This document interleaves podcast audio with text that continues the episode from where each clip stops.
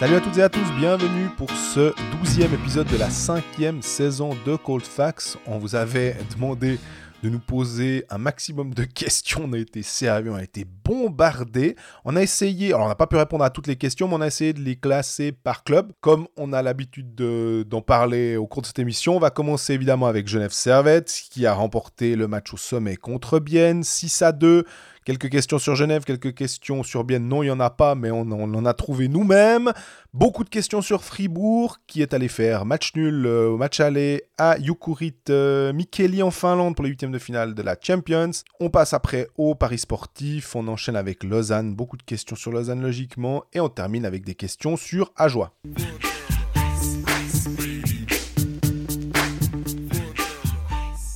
Salut Greg. Salut Jean-Fred, comment ça va? Ça va bien, puis toi? Ça va, ça va, ouais, ouais. Entre deux matchs, un épisode, un jour de match, c'est un peu particulier, mais on va s'en sortir, je crois. Absolument. Surtout que bah, on a lancé un. C'est pas une bouteille à la mer, c'était un six-pack parce que vu ce qu'on a récupéré, euh, je pense que c'est l'océan de plastique là, avec toutes les questions. On a fait on a posé votre des... sur les réseaux, dire est-ce que vous pouvez nous poser des questions pour un épisode mailbag? On a reçu un, kilomètre, j'ai l'impression d'être le Père Noël qui devait répondre Absolument. Aux, enfants. J'en ai, j'en ai une de plus à ajouter. Qui est favori au du championnat de Suisse et pourquoi Genève Servette? Ah, Je pensais que tu allais me faire euh, qui est le meilleur joueur du championnat et pourquoi Temo Artikainen euh, qu'on a eu. Euh, on aura ça plus tard, mais est-ce qu'on est peut maintenant le dire? Ils sont favoris au titre ou bien?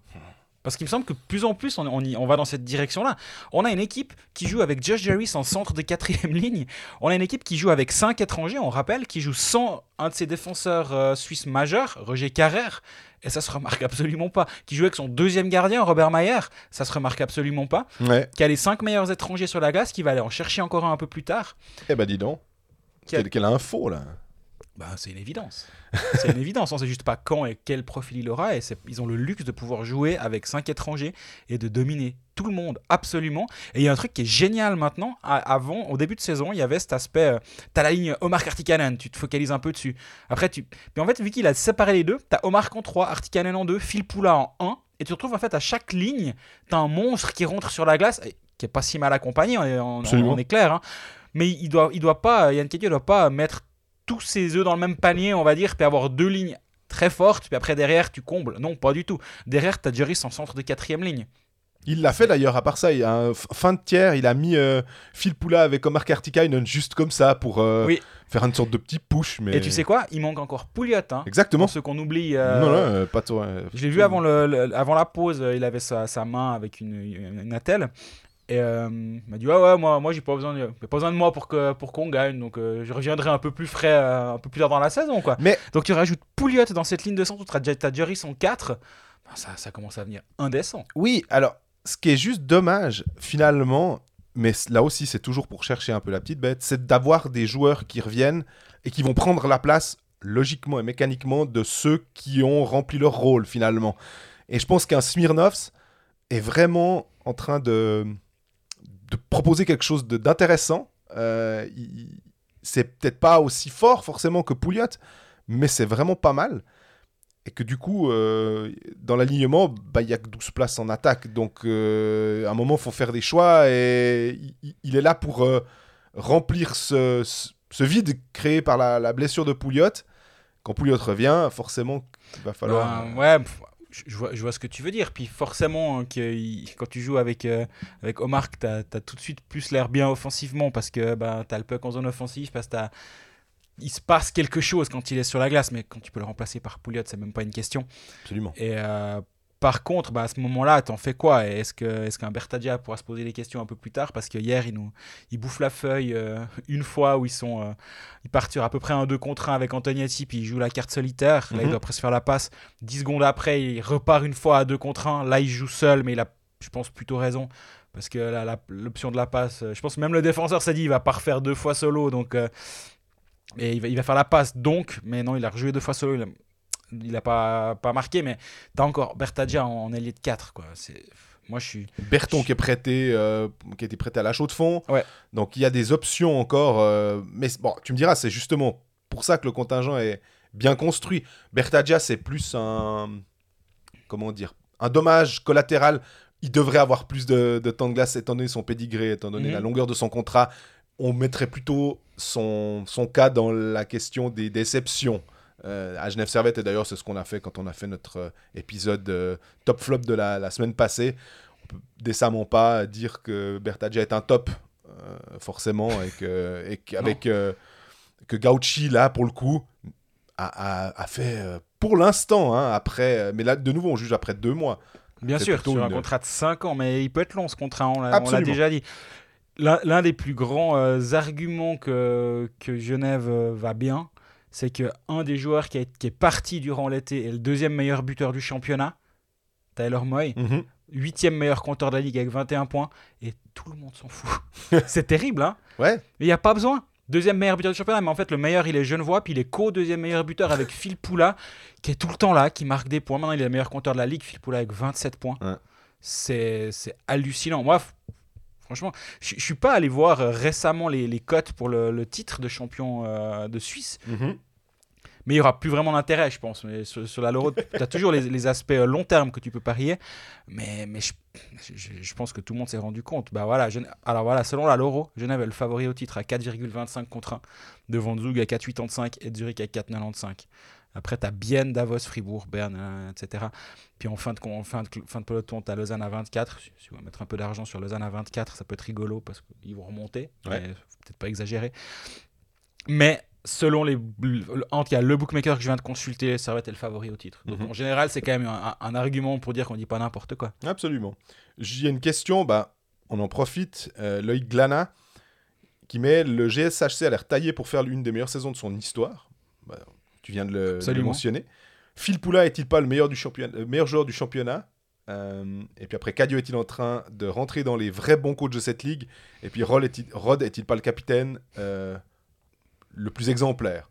Donc Phil Poula, un des meilleurs joueurs du championnat ou le meilleur joueur du championnat, je crois que la Meilleur compteur, déjà, je pense que c'est un petit argument. C'est un petit argument, dans ce- ouais. dans ce- qui va dans cette direction. Et honnêtement, on l'a dit au- à longueur de, de, de podcast, l'intelligence de jeu, le- l'envie qu'il démontre, alors que finalement il n'a plus rien à prouver, il a tout gagné, à peu de choses près, hein, étant donné qu'on peut encore étendre le Triple Gold Club au Quadruple Gold Club en ayant gagné la, la Coupe du Monde. qui a Mais, été bon, retardé d'une année pour, euh, Voilà. pour le pauvre Phil Poula. mais c'est tellement, euh, c'est tellement aléatoire qu'on va en rester au triple.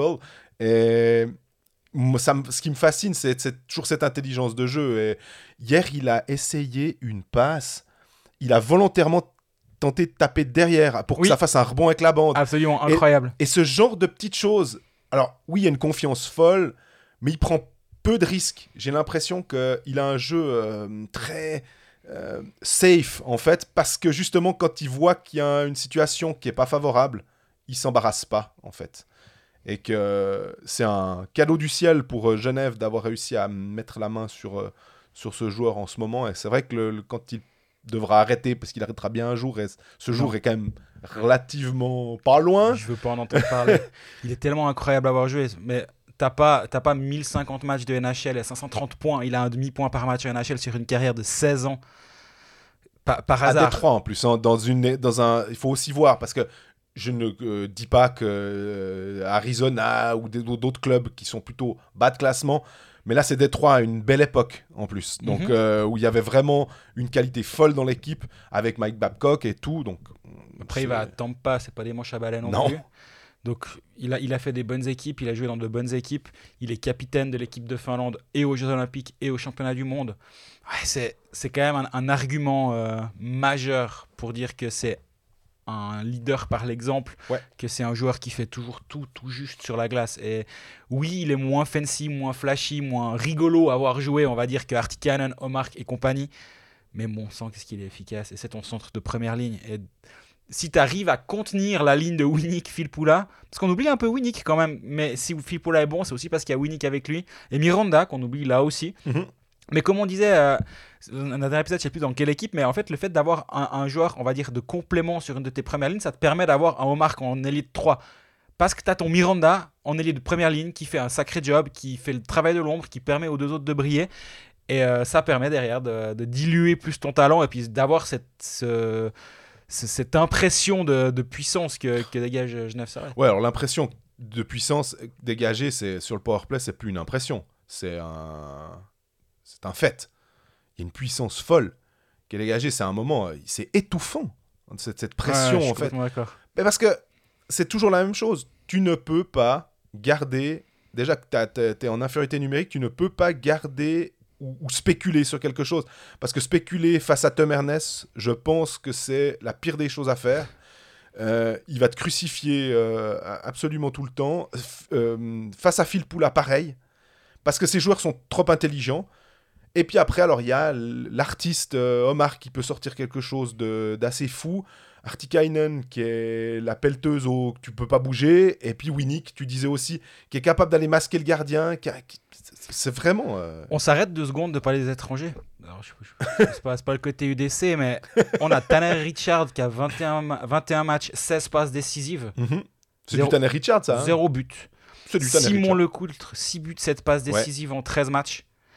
Et rien que pour ces deux joueurs-là, parce que justement, ils sont un petit peu euh, mis dans l'ombre, mais la gueule de l'ombre, quoi. Phil Poul a 27 points, Winnick 22, Artikanen et Omar a un point par match aussi, Tom Ernest a un point par match, bref, c'est de, la- belle ombre. Mais euh, derrière, tu as Richard et, et Lecoultre qui font du, super boulot. Un Praplan à 13 points en une vingtaine de matchs, lui aussi, il fait un début de saison euh, de, il revient bien après des saisons compliquées du côté de Berne. Pff, là, on dit on est en train de faire la liste des joueurs, hein, mais c'est vraiment, vraiment, vraiment impressionnant. Et moi, j'ai un plaisir fou à aller voir cette équipe de Genève, en fait, je dois dire. Alors, complètement. Et d'ailleurs, bah, la question euh, Cadieux est-il en train de rentrer dans les vrais bons coachs de cette ligue? Alors, je, je- je pense que la question, si cette équipe est aussi douée, euh, aussi forte et a autant de, de succès, c'est parce que Cadieux fait pas de la merde derrière son banc, on est bien d'accord. Absolument.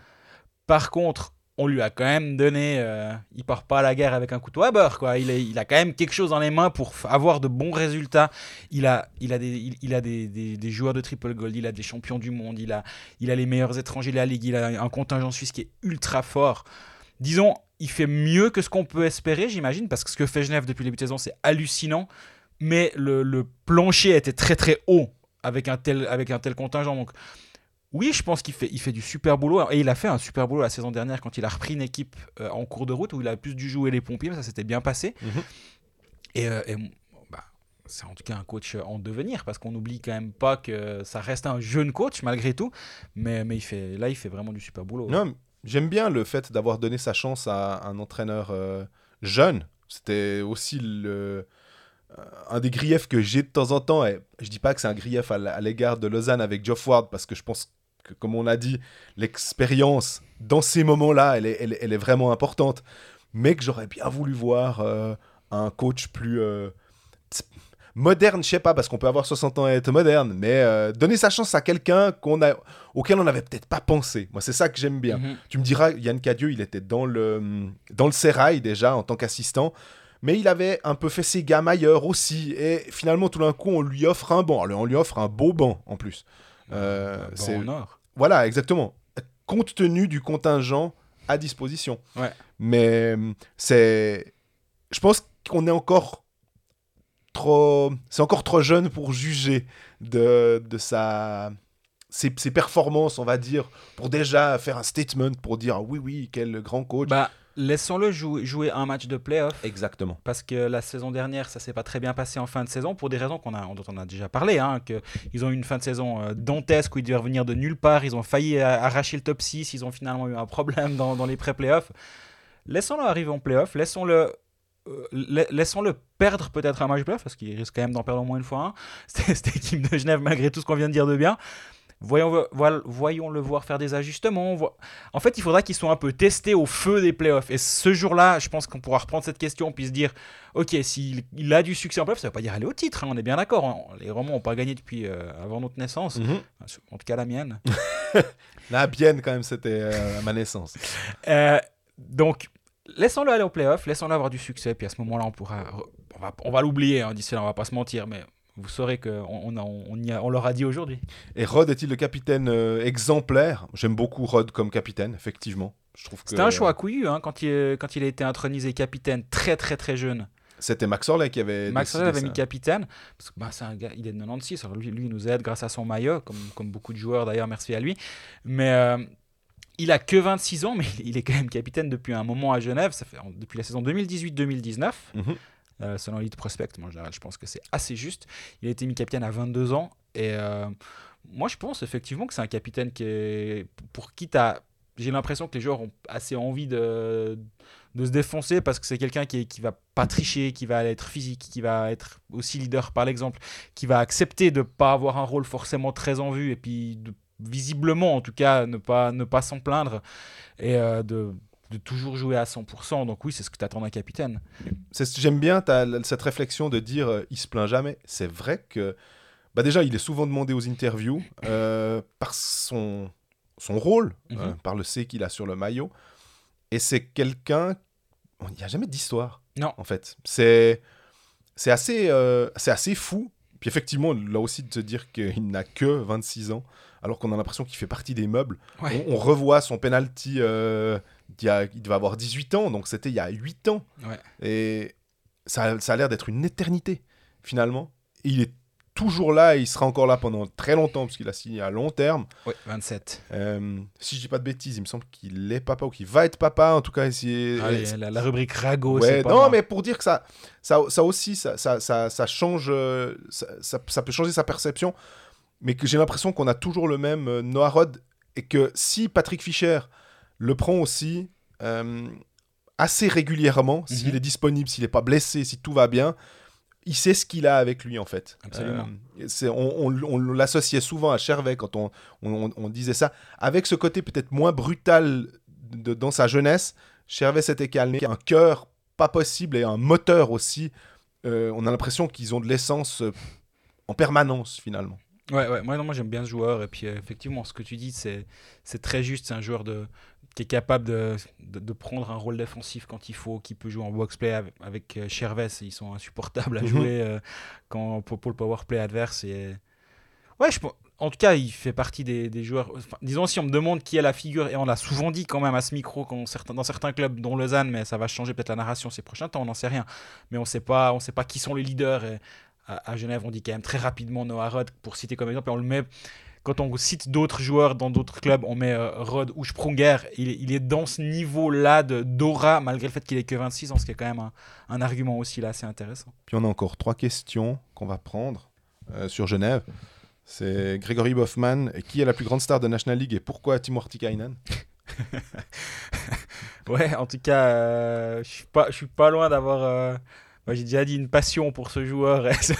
Chaque match me, me conforte dans le fait que c'est incroyable de le voir jouer.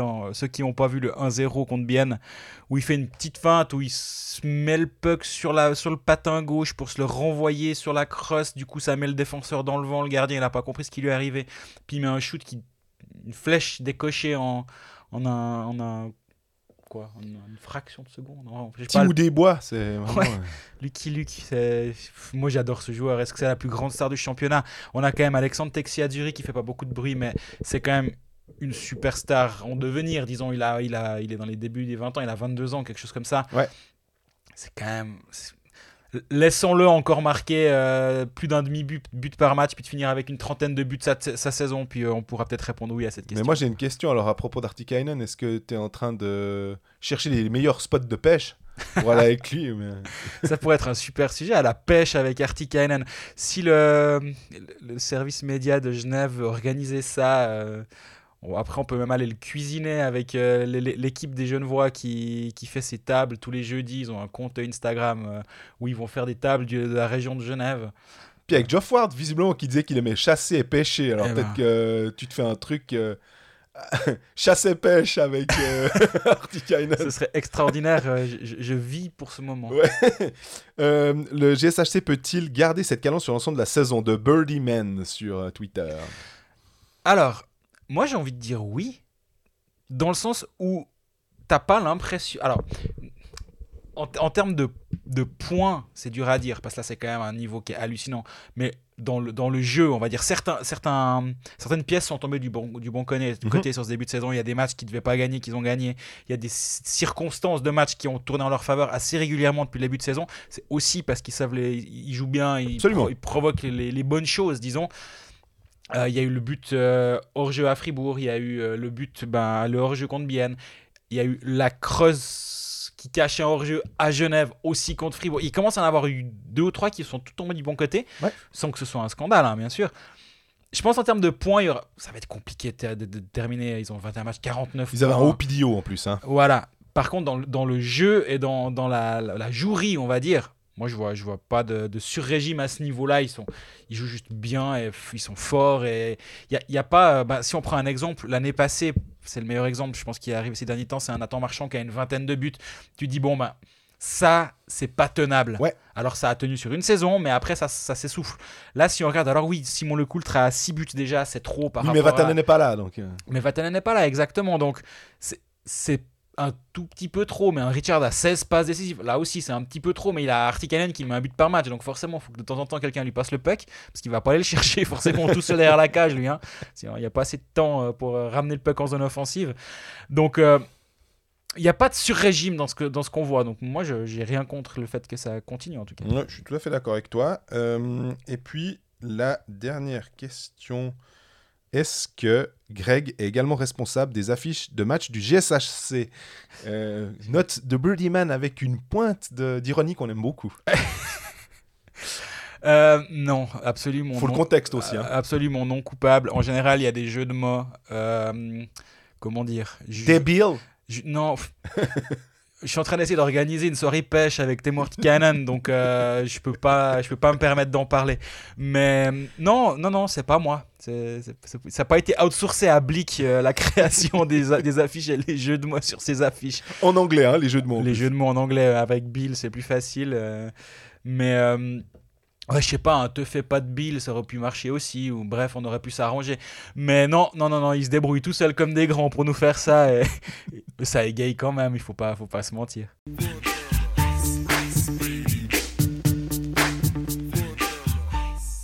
On va parler de Bienne maintenant, logiquement, puisque c'était l'adversaire de Genève, euh, le dauphin du leader, qui se retrouve maintenant à 9 points à la suite de cette défaite 6-2. Avec deux matchs en moins. Avec, ouais, exactement. Euh, on n'a pas de questions sur Bienne, alors bon, c'est clair que n'ayant pas accès au forum biennois, j'ai pas pu euh, aller euh, leur demander de nous poser des questions, mais euh, on n'a pas un Jean-Philippe Ritz, là, il roupillait ou quoi ces derniers temps, lui? Ah bah écoute, euh, il- déjà il regardait le match puis il se disait que ça, il n'était pas content de cette euh, Cette situation. cette situation. J'allais dire erreur d'arbitrage puis après je me Non, suis dit non, non non non non non non non, non, pas- faux, c'est pas une erreur d'arbitrage. J'ai pas cette impression non plus, donc on va remettre dans le contexte. Euh, début du deuxième tiers, Genève mène 2-1. Mhm. C'est un excellent match entre, entre Genève et Bienne. Il se passe beaucoup de choses, c'est intéressant. Et Bienne, Genève manque, excuse-moi, hein, mais pour dire, il manque euh, Brunner, il manque Salinen, et Bienne, il manque Bienne. Haas. Pardon, ouais, bien. Il manque Salinen, Haas et Brunner. Oui.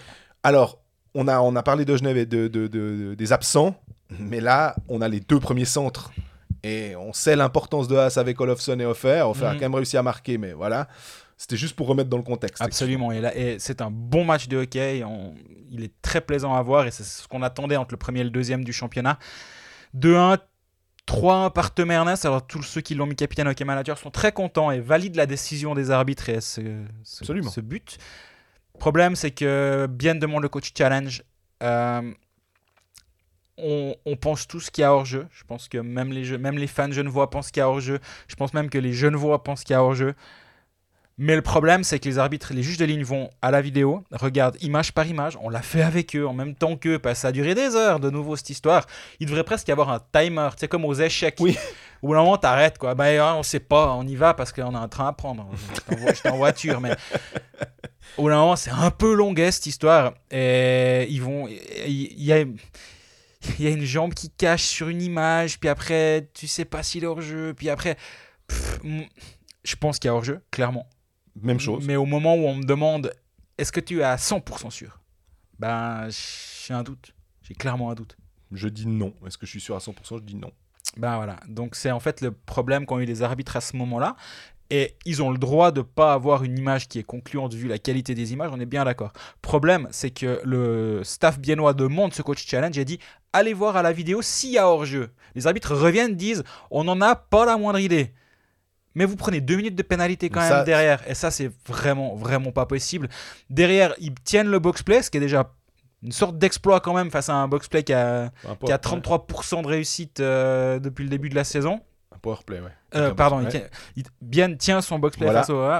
Et 3 secondes après le retour euh, du joueur pénalisé, goal. Donc euh, en gros, c'est. C'est un power play, hein, on va pas se mentir. Même si dans les statistiques, il va pas apparaître comme tel, bah voilà, 4 à 1, on passe de 2-1 qui aurait pas dû être validé, peut-être, ou on sait pas, mais on imagine que non. Donc 3-1. Et derrière 4-1, le match il est fini. Au revoir, merci, on va plier les goals. Donc euh, c'est c'est un peu rageant. Déjà, si tu te mets à la place. un peu. Hein. Ouais. C'est- rageant si tu te mets déjà à la place des Biennois parce qu'eux, à la fin, ils sont allés parler longuement avec les arbitres. Steinegger a un tout petit peu monté les tours, mais il n'y a rien eu de grave. hein. Mhm. Mais tu voyais qu'ils étaient très agacés et je comprends, je comprends complètement. Mais surtout aussi en tant qu'amateur de hockey, on nous a un peu privé d'un beau match parce que c'était un superbe match. Puis à 4-1, Bienne qui vient. euh, pour que Bienne ait une chance dans ce match, il fallait que tout tourne dans leur faveur Absolument. en leur faveur. Ça n'est pas arrivé à ce moment-là. Puis derrière, ils n'ont pas les armes pour revenir. C'est complètement logique face à cette armada-là. À 2-1, ils poussent un petit peu. Tu sais jamais ce qui peut se passer. Mayer était un tout petit peu dans une soirée freestyle. On va pas se mentir. Il arrêtait pas de partir dans tous les sens. Il était génial à voir. Mais tu savais que ça pouvait basculer à tout moment. Ça aurait pu être un. Ça aurait pu être un grand match. Ça a été un très bon match de Genève Servette. Puis bien à, à lâcher à ce moment-là. Et moi, ça m'agace un peu. Parce que. Parce qu'à la fin.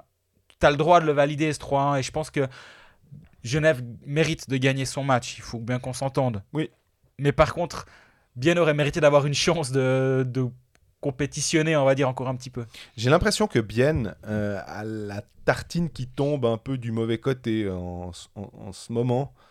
Euh, les, les défaites euh, qui, qui sont venues, euh, ça, ça fait la deuxième défaite, il y avait juste avant la, la pause hein, à, Contre à Lugano.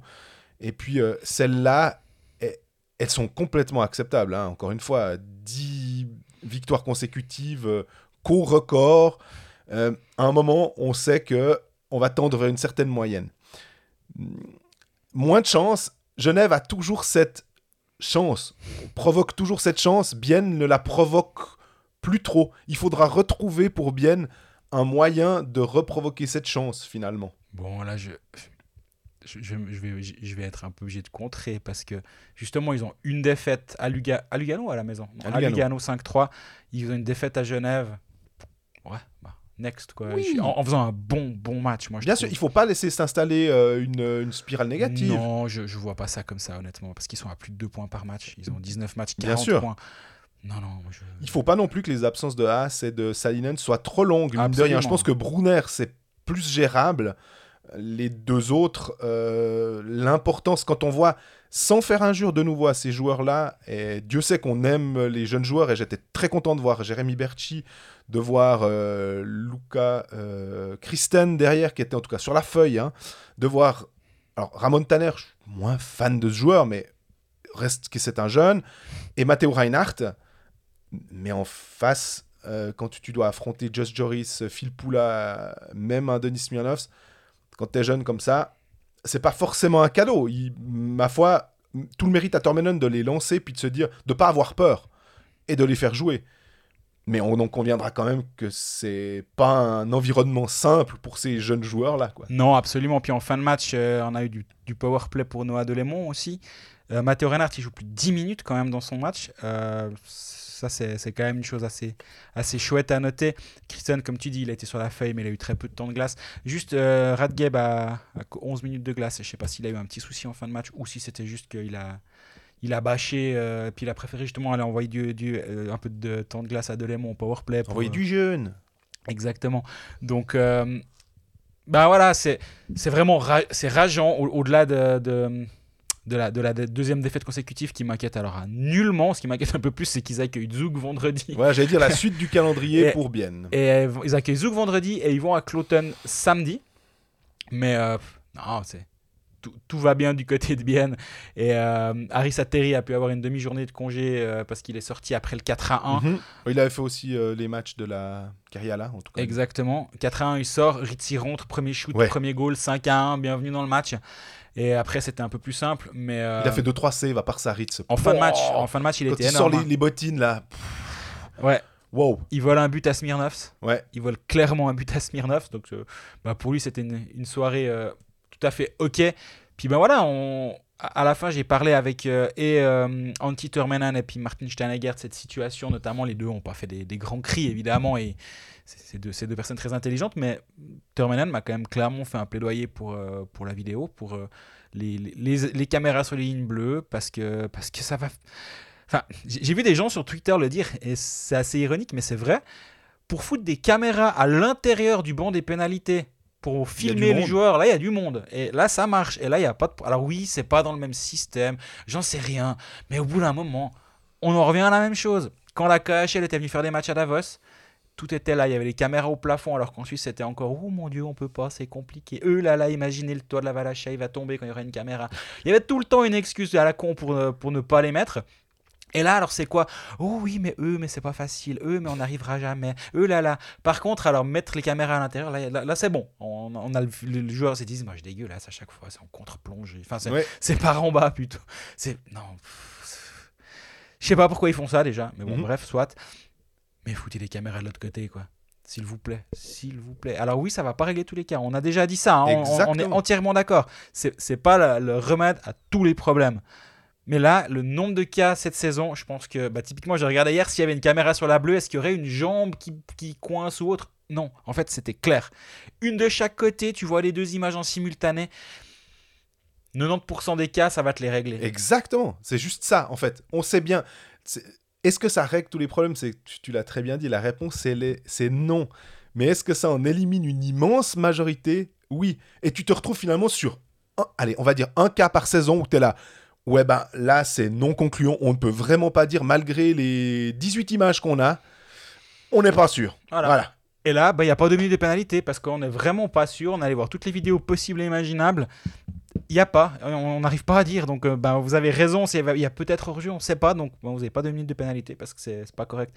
Et moi, je trouve que ça, il devrait le changer urgemment, euh, ce, ce truc. Mais, Mais ce que euh, je ne comprends pas, c'est que les clubs qui, eux, votent finalement, c'est leur ligue. C'est Pourquoi ils acceptent ce genre de, de, de cas où ils peuvent perdre potentiellement des matchs, donc des points, donc euh, des places en playoff ou en pré-playoff, euh, et qui ne, ne poussent pas un peu plus pour dire, bon, ben, allons-y, quoi. On, on a un fonds, on a notre fonds de rénovation de la ligue, on va dire, et puis on, on tape dedans faut pas me faire croire qu'on peut pas utiliser. C'est vraiment le problème d'argent. Je pense qu'en Suisse, s'il y a eu un argument qui n'est pas recevable, c'est le problème d'argent. Donc, Surtout quand on a des sommes qu'on peut imaginer pour une telle infrastructure. C'est Ouais. c'est juste ça. On parle pas de, de- de- de sommes complètement délirantes. C'est juste de dire, est-ce que c'est pas un meilleur investissement de mettre ça en place? Déjà, certains nous posent la question, est-ce que Coldfax peut faire quelque chose? La réponse, elle est non. Nous? Nous, tout ce qu'on peut faire, c'est de relayer l'énervement des gens, de transmettre notre énervement, euh, et que peut-être quelqu'un de la ligue ou peut-être les clubs, quelqu'un va nous entendre puis se dire effectivement, bah, la, la voix de la rue, entre guillemets, elle est euh, de que ça va pas trop, quoi. Si on avait assez d'argent, on, on- on proposerait de sponsoriser le Colfax Video Review. tu le brandes. Puis on paye les caméras, mais on a malheureusement pas assez, donc euh, ça va pas être possible. Mais, mais blague à part, au bout d'un moment, euh, c'est quoi C'est j'avais j'avais lu une interview de, de Marc Biver Mhm. à Hublot qui racontait son coup de, de- de génie d'avoir sponsorisé le panneau des, des minutes de temps additionnel euh, dans la Ligue des Champions, je crois. Parce qu'en gros, c'était un truc qui n'était pas brandé. Puis il a dit, mais en même temps, à la 90e minute, s'il y a un truc que tout le monde va regarder, c'est combien de minutes de, de- de temps additionnel il y aura. On va foutre notre marque ici parce que ça va forcément, les caméras vont être braquées dessus à un moment. Je vois, ils voyaient pas de meilleure exposition que ça. Pas bête. Absolument. Bah, si tu fais le Colfax Video Review, je peux te dire que pendant les 5 minutes où les, les deux juges de ligne sont en train de regarder, ta, ta marque, elle est bien là. hein. Si jamais je suis à ice avec la musique comme ça en plus. hein. si jamais je suis à disposition pour tout consulting, euh, vous pouvez me contacter par mail à grégorybo at euh, agence, euh, agencecolfax.ch. Non, c'est pas vrai du tout.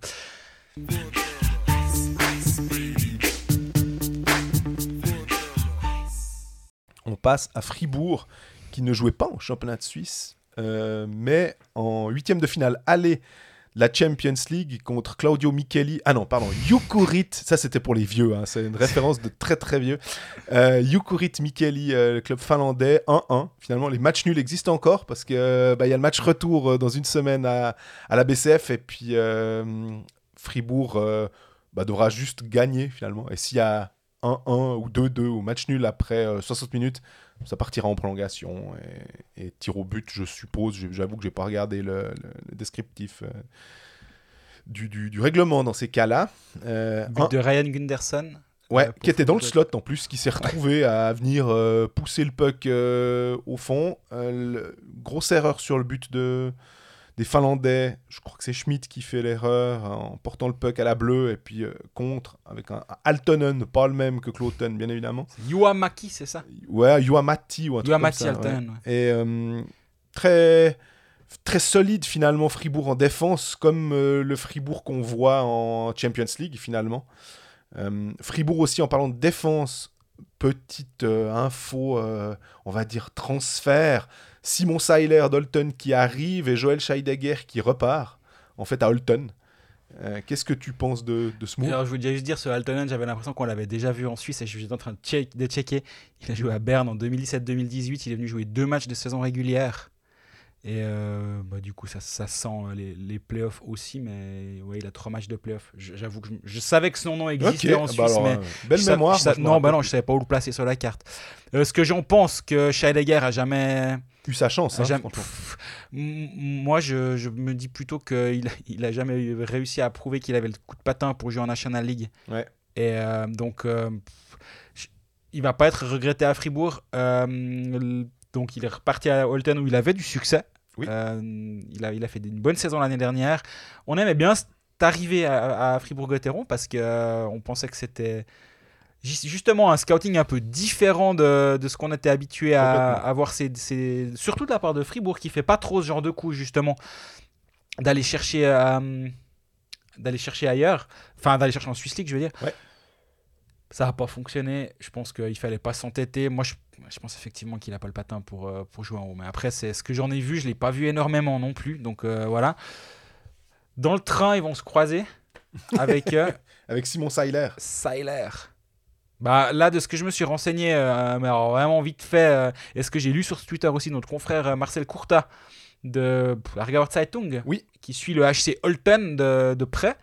C'est un, un défenseur qui est solide défensivement, visiblement, et on me l'a confirmé également. Il a 21 matchs, 9 points avec Holten cette saison. Il en a 45 matchs, 11 points avec Cloton la saison dernière. J'ai envie de dire, si, si c'est ton septième défenseur ou ton sixième, bah, c'est ce qu'a dit Courta également, mais on me l'a- aussi dit euh, pa- par ailleurs. C'est très bien, il est, il, est capable de, de jouer euh, solide. Il a un bon gabarit, plus de 90 kg, 1m88. C'est, ça, ça peut être une bonne pioche. Thomas Thierry, Valentin Pilet, euh, euh, Aurélien Marty, est-ce que c'est un peu hein, un gars de ce style-là Peut-être, peut-être. Il a 26 ans, il a, il a pas eu sa chance euh, en National League du tout pour l'instant. Ce qui est assez étonnant. Après, il était à Cloton deux années de suite. Cloton est promu, ils l'ont pas conservé. Ou alors, je sais pas à quel moment il avait signé pour Holton, mais est-ce qu'il nous avait fait une Dominique Niffler et puis il avait signé trop tôt et puis il a pas pu faire la promotion? C'est possible autrement, ça j'avoue que, ça, j'avoue que je ne sais pas. Mais euh, intéressant de voir euh, comment ça va évoluer. Après, c'est pas derrière que Fribourg a des problèmes, c'est pas le départ de Scheidegger qui va changer quoi que ce soit à la solidité fribourgeoise. Par contre, s'il amène un, un élément physique supplémentaire, peut-être ça fera pas de mal à cette équipe de Gotteron. Question, on en a une chier, mais vraiment, là c'est désolé pour le Bah, terme. En mais- fait, les Fribourgeois ils disent tout le temps qu'on parle pas assez d'eux, donc ils ont dit on va faire en sorte. Ah, mais j'ai posté une question sur le forum, et on- enfin j'ai mis qu'on allait faire ça. Alors ils ont. Eh ben, merci, ça fait très plaisir. Exactement, mais on commence par une question sur Facebook d'Hugo Musso. Bonjour, j'espère que ça va. Que pensez-vous Euh, Non, on va- on- désolé parce que c'est faut, faut un peu reprendre la syntaxe, mais c'est pas. hein, voilà. Pensez-vous que Buren à Fribourg, ce serait bien? Merci. J'aime beaucoup l'idée. Ouais. Je trouve que Buren, euh, bernois de base, hein, en tout cas formé à Berne, qui à Ambry finalement fait gentiment son petit bonhomme de chemin et après le départ de Fora, il était déjà pas mal avant. Je, je trouve que cette idée, rien que d'associer déjà les noms, c'est malin parce que je vois assez Dubé être intéressé par un profil comme Buren, en fait. Je trouve que ça, ça coche bien des cases avec Fribourg. Je sais pas ce que tu en penses. Ouais, je suis assez d'accord avec toi. La, la question, c'est. Je pense la question principale concernant Buren, c'est est-ce que Berne va vouloir le reprendre, oui ou non? Et à mon avis, si la réponse à cette question est oui, bah, il va pas aller à Fribourg. Mhm. Par contre, si lui se dit Ah, j'aimerais bien retourner dans la région. Bon, ok, Berne n'a pas envie de moi. Allez, on étend un tout petit peu le périmètre. Bien Langnau, Fribourg. Bon, Langnau, peut-être ça va pas l'intéresser plus que tant, mais bien et Fribourg, pourquoi pas? Surtout si tu fais un step, euh, à- à- tu pars d'Ambry, c'est pour essayer d'aller sur chez un, chez un plus grand contender, on va dire, hein, pour le titre. Donc oui, je pense que Yannick Buren à Fribourg, ça peut être quelque chose de d'intéressant. Je pense que Christian Dubé le connaît de ses années bernoises. À la fin de ses années bernoises, lui, il était en train de rentrer gentiment dans les entraînements de la première équipe. Est-ce qu'il y a une connexion à voir là? Honnêtement, j'en sais rien, mais euh, peut-être, en tout cas. Ça Et me fait penser un peu à Doufner, tu sais. C'est euh, il- de, de ce genre de joueurs-là euh, qui, qui sont partis un petit moment ailleurs et puis qui tout d'un coup euh, sont sur les radars de plus gros clubs. Bah, et surtout la défense de Fribourg, si on regarde, il y a un départ, surtout, c'est Benjamin Chavaya. Oui. Diaz est sous contrat, Doufner contrat, Gunderson, on dit, on- peu importe le nom, mais un étranger. Ouais. Vagno, un étranger, donc c'est, les, les places sont prises. Souter est sous contrat, Yecker est sous contrat, et Doufner est sous contrat. Donc en fait, tu, tu l'as déjà dit. déjà dit. Ouais. donc tu as, ta défense À 6, ouais. qui est, qui est présente, disons, et d'en avoir un bon défenseur supplémentaire, c'est quand même pas perdu. Après, Chavaillé a 33 ans, donc à voir si il veut le conserver, mais dans le cas contraire, s'il veut pas le conserver, tu as une place pour aller chercher un, un défenseur euh, en devenir, parce que c'est quand même ça aussi un peu le problème de Fribourg-Gotteron depuis de nombreuses années, mais eux, ils si on leur dit qu'ils sont trop vieux, euh, ils te répondent clairement que non. Euh, pour l'instant, sur la saison dernière et sur le début de cette saison, on n'a pas de contre-argument à leur, apporter. Par contre, de remplacer un Chavaya 33 ans par un Buren 25 ans, ou 26 au moment où il va, où il va débarquer, admettons qu'il débarque, bah là c'est un, un rajeunissement progressif des cadres, on va dire. Tu peux pas, c'est pas comme euh, une, une- équipe de, NHL où tu as, des cycles et d'un coup tu vends tous tes vétérans pour prendre plein de jeunes parce que tu sais que c'est les 5 prochaines années, mais euh, tu, tu rajeunis progressivement tes cadres. Tu me fais des signes? Ouais, je te fais des signes parce que c'est drôle que tu, tu parles euh, de ça. C'est 10 signaux sur le forum de Fribourg.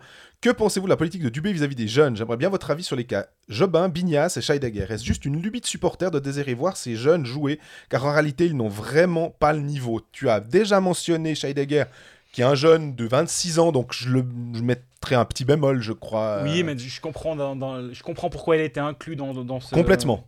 Et Jobin, on a vu qu'il était prêté à Winterthur, si je dis pas de bêtises. Exactement.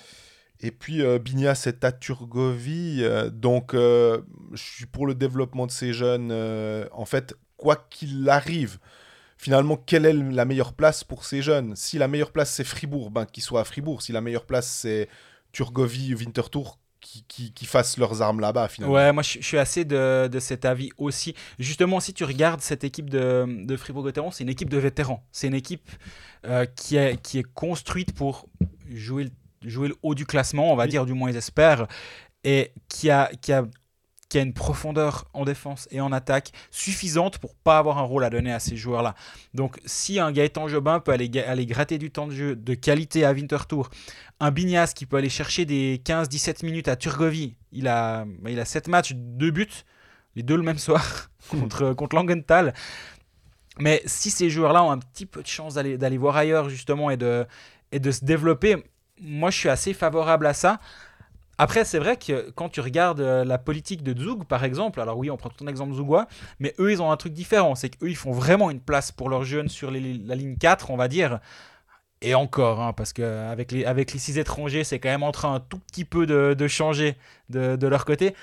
Mais la situation est beaucoup plus simple. Tu peux te dire, bon, bon on garde deux places pour, pour nos jeunes en ligne 4, mais on a l'académie juste à côté. On avait l'académie aussi à disposition pour faire, pour faire monter, descendre les, joueurs et puis pour pouvoir toujours euh, amener du 109, ce qui n'est pas le cas quand tu n'as pas d'académie euh, à portée de main.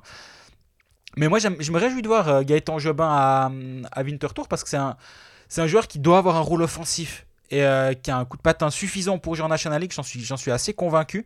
Mais ben voilà, il a besoin d'avoir une opportunité, d'avoir du temps de glace. Et pour l'instant, il l'a pas vraiment eu du côté de Fribourg. Bah, espérons qu'à Winterthur ça tourne. Mais oui, je, je comprends ce- cette envie de, de la personne que tu as mentionnée. Parce que, parce ben, à Fribourg, il y a quand même un peu cette culture du, du jeune qui monte de, du mouvement junior. Parce qu'on a les exemples, on va remonter à Spronger, Bikoff, Motet, Schmidt, quoi, Marchand, voilà, voilà, Marchand. Et, et donc, oui, ça fait partie un peu de l'ADN d'avoir de temps en temps le prochain Fribourgeois qui monte dans la, pre- la prochaine, la première équipe. Il y a eu Schmidt il n'y a pas si longtemps, il aurait dû avoir Ebicher, ça s'est pas, pas passé comme prévu. Donc oui, ils attendent le prochain et puis je comprends que ça commence un petit peu à taper du pied. Il dit aussi, je dois dire que je trouve ça un peu frustrant car je suis sûr qu'un Scheidegger à qui on laisse une chance avec une douzaine de minutes par match aux côtés d'un Diaz serait clairement une plus-value pour Gauthieron cette année et dans le futur par rapport à un Chavaya qu'on annonce déjà ne pas vouloir prolonger. Ça, c'est pas une question, c'est un statement. L'autre question, est-ce que pour ces quatre figures, la double casquette de Dubé n'est-elle pas un problème? Y a-t-il une question de contrat ou de salaire quand il préfère mettre ses jeunes en tribune plutôt que des Chavaya ou des Rossi? C'est une bonne question parce que souvent on, parle de la relation entraîneur-directeur sportif. Ah, L'exemple qui vient assez souvent, c'est Marc Gauchi qui tape, sur, qui taperait, c'est pas le cas, hein, mais qui pourrait venir sur l'épaule de Yann Cadieux et puis dire euh, Dis donc, Gaillard, euh, j'ai signé, euh, on revient à lui, mais voilà, j'ai signé Bertadia pour 5 ans. Là, il joue 6 minutes par match, il a une passe décisive par hasard une fois ou un but, je sais plus. Euh, je passe un peu pour un âne. On peut pas faire quelque chose là. Et, et donc, oui, t'as as cette relation-là piquante. En fait, c'est la même personne qui doit lui-même pas trop se faire passer pour un âne en faisant jouer les propres- ses propres joueurs. Ben, un côté, c'est- d'un côté, c'est beaucoup plus simple pour l'entraîneur. Parce qu'en gros, il, il se dit, bon, bah, ma foi, euh, moi, en tant que- ma- quand je mets ma casquette d'entraîneur, je dois gagner, peu importe comment. Ouais. Et si mon GM, à savoir de nouveau moi, euh, passe pour un âne parce que je fais pas jouer les joueurs, mais moi, l'entraîneur, je gagne des matchs, bah c'est bon. En fait, la, la balance, elle va quand même être positive parce que le succès est au rendez-vous. Donc, je pense que c'est pas évident comme situation quand même au moment de, de renégocier un contrat et je pense aussi au- dans, dans le daily business parce que c'est quand même lui qui était à la table des négociations avec les joueurs. Peut-être qu'il y a eu des promesses qui sont faites dans un sens, dans un autre, dans les deux sens, peu importe.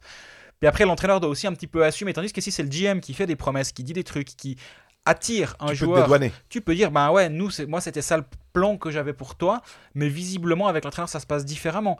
Donc, je pense que la- la- la- il y a des avantages, des, inconvénients, des inconvénients dans cette, euh, dans cette situation-là, mais euh, là, là, effectivement, de savoir que tu vas pas garder Chavaya, ce qui semble être le cas, vu, vu ce qu'il dit, est-ce que je crois que j'ai vu dans la Liberté la semaine passée, ils avaient fait un point sur le contingent de Fribourg-Gotteron, j'avais l'impression que c'est ce qui ressortait également. Bah, c'est pas évident après de dire, bon, ben, comment, comment tu vis cette relation avec un joueur que tu ne vas pas garder, que tu ne veux plus garder pour des raisons qui- que tu as décidées? Et euh, ouais, ça doit pas, ça doit pas être évident à gérer ce, ce double mandat, on va dire.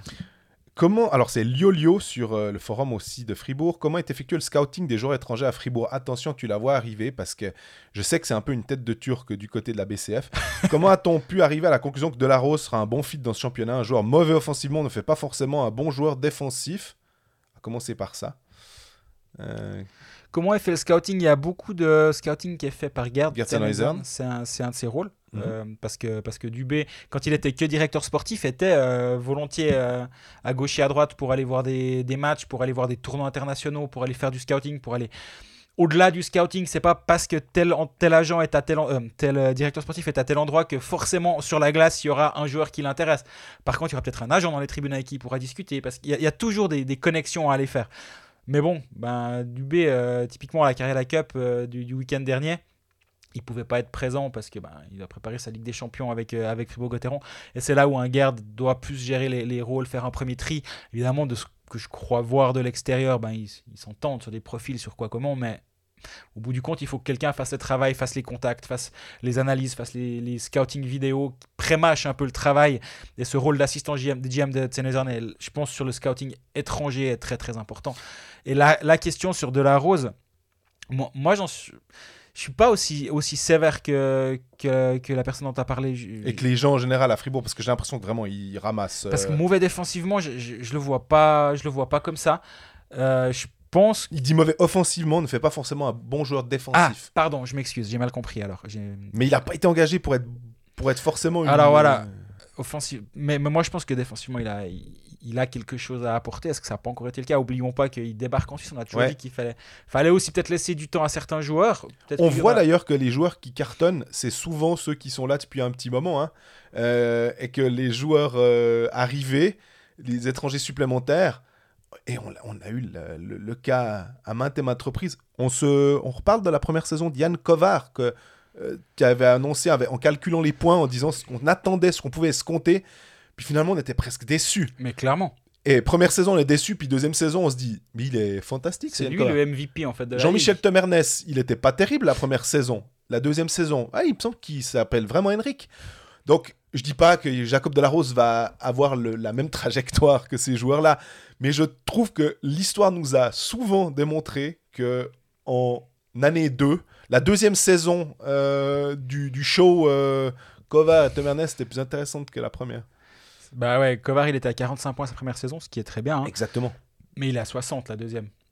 Et il, a, C'était- et il y a un impact aussi différent de ce qu'on. C'est ce qu'on attendait de lui finalement, euh, offensivement et même à tous les niveaux. Et euh, bah voilà, de, Tu de prends la- tes marques, tu... exactement. Puis Delarose débarque en Suisse, il il connaît pas le championnat. Il a longtemps joué en Amérique du Nord, il a eu une saison en Suède après, où il, va, il gagne le titre avec Feuerstadt l'année passée. Moi, moi, je me dis quand même qu'un joueur qui va gagner le titre avec une équipe en Suède, ça peut pas être un manche. Je, j'arrive pas à me dire ça. Et pour- mais pour l'instant, je, je suis d'accord par contre qu'on on a le droit d'être déçu. Mais l'année passée, je suis en train de regarder ses game logs l'année passée, euh, notamment en finale, il joue près de 20 minutes tous les soirs. Mhm. En Finlande, dans un, euh, en En- Suède, dans un championnat très relevé.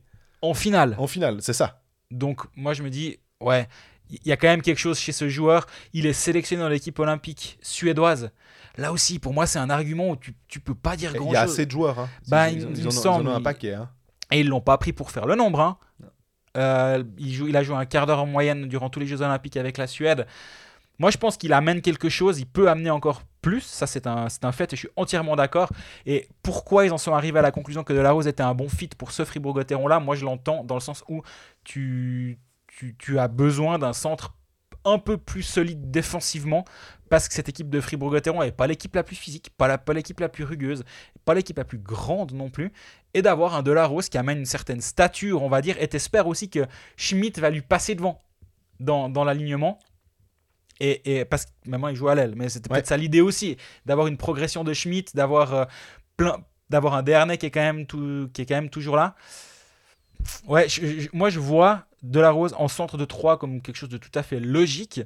Par contre, est-ce qu'on a le droit d'être déçu pour l'instant? Oui, ça tout à fait. Est-ce que mettre principalement ses billes, c'est toujours Liolio hein, il, a, il y a beaucoup de questions. Bah, merci que- à lui déjà. Est-ce que mettre principalement ses billes sur les joueurs suisses et des clopinettes sur les étrangers n'est-il pas un mauvais calcul? Avec le passage à 6 étrangers, ceux-ci prennent forcément davantage de place et de temps de glace et donc plus d'impact. Avoir des étrangers d'impact est-il pas encore plus important que par le passé? Alors, c'est son, ses termes sur mettre euh, ses billes et des clopinettes sur des étrangers. Je pense que. Euh, il, il doit pas être dans les comptes. Euh, si on demande à John Gobi si effectivement ou à Christian Dubé c'est des clopinettes, je suppose que Sorensen doit pas coûter des clopinettes et même un Delarose doit pas coûter des clopinettes. Euh, Non, mais par contre, là où je le, je le rejoins complètement, c'est que si tu calcules la masse salariale dévouée aux étrangers, on va dire aller à Genève et à Fribourg, à mon avis, c'est effectivement, il y, a- il y a une différence qui est quand même assez grande. Ça, Mhm. ça, c'est juste. Après, les étrangers d'impact, voilà, c'est toujours la question qu'on qu'on peut se, se poser, mais il y a un marché. Si tu veux Artikainen, il faut être copain avec Phil Poula, c'est bien quand tu l'as dans ton club. Euh, être copain avec Omar, c'est bien quand tu l'as dans ton club. Mais il faut aussi avoir la surface financière pour se permettre ce genre d'engagement. Lettonen, à mon avis, ils, étaient beaucoup à le vouloir. Euh, finalement, il va à Zurich. Il y a aussi le fait que c'est une grande ville. Euh, Peut-être que le, joueur se dit que c'est intéressant. Granlund, il se dit, il voit, il voit le chèque de Lugano. Il se dit, ouais, ouais, d'accord. Il voit l'équipe. On lui dit, il y a Daniel K, il y a X, il y a Y, il y a Koskinen. Ah, il n'a pas besoin de réfléchir très longtemps pour se dire que c'est c'est un- une bonne place. Il y a quand même un, un- un réel. euh, il y a, le marché est étendu, mais il y a, il y a des, des belles bagarres quand Bah, le même. problème, c'est que ce qui est rare est cher. Et les, les- les attaquants suisses de qualité sont rares, donc forcément, ils vont devenir chers. Et du coup, quand, quand tu engages un Christophe Berchi qui tient complètement ses promesses, hein, 17 matchs, 14 points, on l'a dit la semaine passée, 7 à fait. buts, 7 passes, forcément, tu dois renier quelque part. Maintenant, c'est, je pense que c'est juste une philosophie. Et on l'a quand même souvent dit que Fribourg, il y a quand même cette, euh, cette philosophie d'avoir du fribourgeois. Et, l'arrivée de, de Berti, alors encore une fois, si, si tu mets un, un manche, mais il est fribourgeois, ça va, ça va faire acheter aucun billet. Par contre, si tu as en figure, on va dire, un Christophe Berti qui est un attaquant international, qui signe chez toi pour le long terme, qui vient et qui produit en plus à un niveau qui est tota- totalement acceptable. Bah, à, à il y a cet aspect. Bon, on a toujours eu Sprunger, on a eu Bikov, on, a, si- on les a déjà, on les a déjà tous cités avant. je comprends aussi cette, cette réflexion de se dire, bah non, nous, on va plutôt faire un effort à ce niveau-là. Par contre, on va faire confiance à notre scouting sur les étrangers parce que Gunderson, bah, ça a été un scouting excellent. Mhm. Depuis qu'il arrive en Suisse, il est vraiment très bon, à, à tel point que maintenant il a, il a 38 ans, et puis on se dit, mais je pense qu'il va falloir le prolonger, ce qui, ce qui veut rien dire, honnêtement. Si, on, y- si on y réfléchissait avant la saison, on aurait dit, non mais attends. Bah, est-ce qu'on trouve mieux sur le plan des défenseurs offensifs? On se rappelle qu'on a discuté avec Marc Gauchi quand il était sur le plateau des Pécalistes et même en dehors. Puis euh, je lui disais, mais je regardais le marché des agents libres ou en tout cas des, des- des gars potentiellement disponibles. euh, J'ai pas vu grand chose. Il me dit, j'en arrive à la même conclusion que toi. Et on, on est sur un marché très difficile. Les, les, les gardiens, c'était pas simple. Par contre, les attaquants, c'était un petit peu plus facile, entre guillemets, de trouver quelqu'un. Mais je pense aussi que le sentiment qu'a qu'a cette, euh, cet internaute bah, est aussi renforcé par, un, le fait que Di Domenico n'est plus là. Oui. Il fait du bon boulot là-bas, mais on lit quand même dans, dans le. Comment dire? Microcosme. Ouais, non, mais autour du départ de Lundskog, personne n'a écrit il a eu la tête du coach, pas du tout. Mais par contre, que Lundskog ne savait pas faire façon Di Domenico, malgré les points, malgré tout ça, hein, mais qu'au bout d'un moment, c'est mes collègues de Zurich qui ont rappelé cette histoire, pour ceux qui la connaissaient, moi je ne la connaissais pas, en février 94, euh, il y a le jeune Kovalev qui en faisait qu'à sa tête, qui faisait des chiffres tout le temps beaucoup trop longs, qui se laissait glisser loin du banc pour avoir une option, une chance offensive supplémentaire, si bien que ça a énervé son coach. Et son coach l'a envoyé pendant 5 minutes sur la glace, consécutive. À chaque arrêt de jeu, il le renvoyait. À chaque arrêt de jeu. En fait, mes collègues de Zurich disaient est-ce que Lundskog, qui était encore en place à ce moment-là, va un jour faire avec Di Domenico la méthode Kinan qu'il avait fait avec, euh, avec Kovalev, à savoir tu veux jouer des chiffres très longs? Eh ben pas de problème, va, allez va. Et 5 minutes consécutives, la vidéo existe sur YouTube. Bon, le problème, c'est qu'après 4 minutes 30, il part sur l'aile, il met un plomb dans la lucarne et il marque. Raya la la la la la la la. Tu vas pas nous la chanter à chaque épisode, s'il te plaît. C'est déjà arrivé la semaine passée. Sinon, je fais une compilation et après, on la vendra. Et après, on pourra sponsoriser les, vidéos, les, les caméras sur les lignes bleues. Tu veux, tu veux sponsoriser des trucs. Et euh, du coup, bah, après le but, il l'a renvoyé sur la glace, encore, pour arriver à 5 minutes consécutives. Et en fait, c'était pour mettre en lumière que Di Domenico en faisait qu'à sa tête, et ça énervait aussi un tout petit peu. Dubé a su en faire façon pendant deux saisons. Alors, il est plus là, certes, et son impact offensif manque vraiment, vraiment. Parce que parce qu'il est, irremplaçable offensivement, mais c'est aussi accentué par le fait que Sorensen a joué que trois matchs et en étant une fois euh, encore à moitié blessé, une autre fois grippé, euh, ben, il n'a pas commencé sa saison, Sorensen. Laissons-le commencer sa saison, puis peut-être qu'on réévaluera aussi un petit peu l'impact des étrangers à ce moment-là. Peut-être. Concernant le leadership à Fribourg, est-ce que Fribourg ne manque-t-il pas de tronche dans le vestiaire pour secouer les autres dans des moments difficiles? Il n'y a pas eu de gros réveil en demi des playoffs la saison passée. Cette saison, on veut pas trop se faire mal devant le but. Alors, autant euh, on pose la question à Lausanne et tu l'avais mis en, en lumière que le, le problème du leadership euh, au moment de demander des interviews.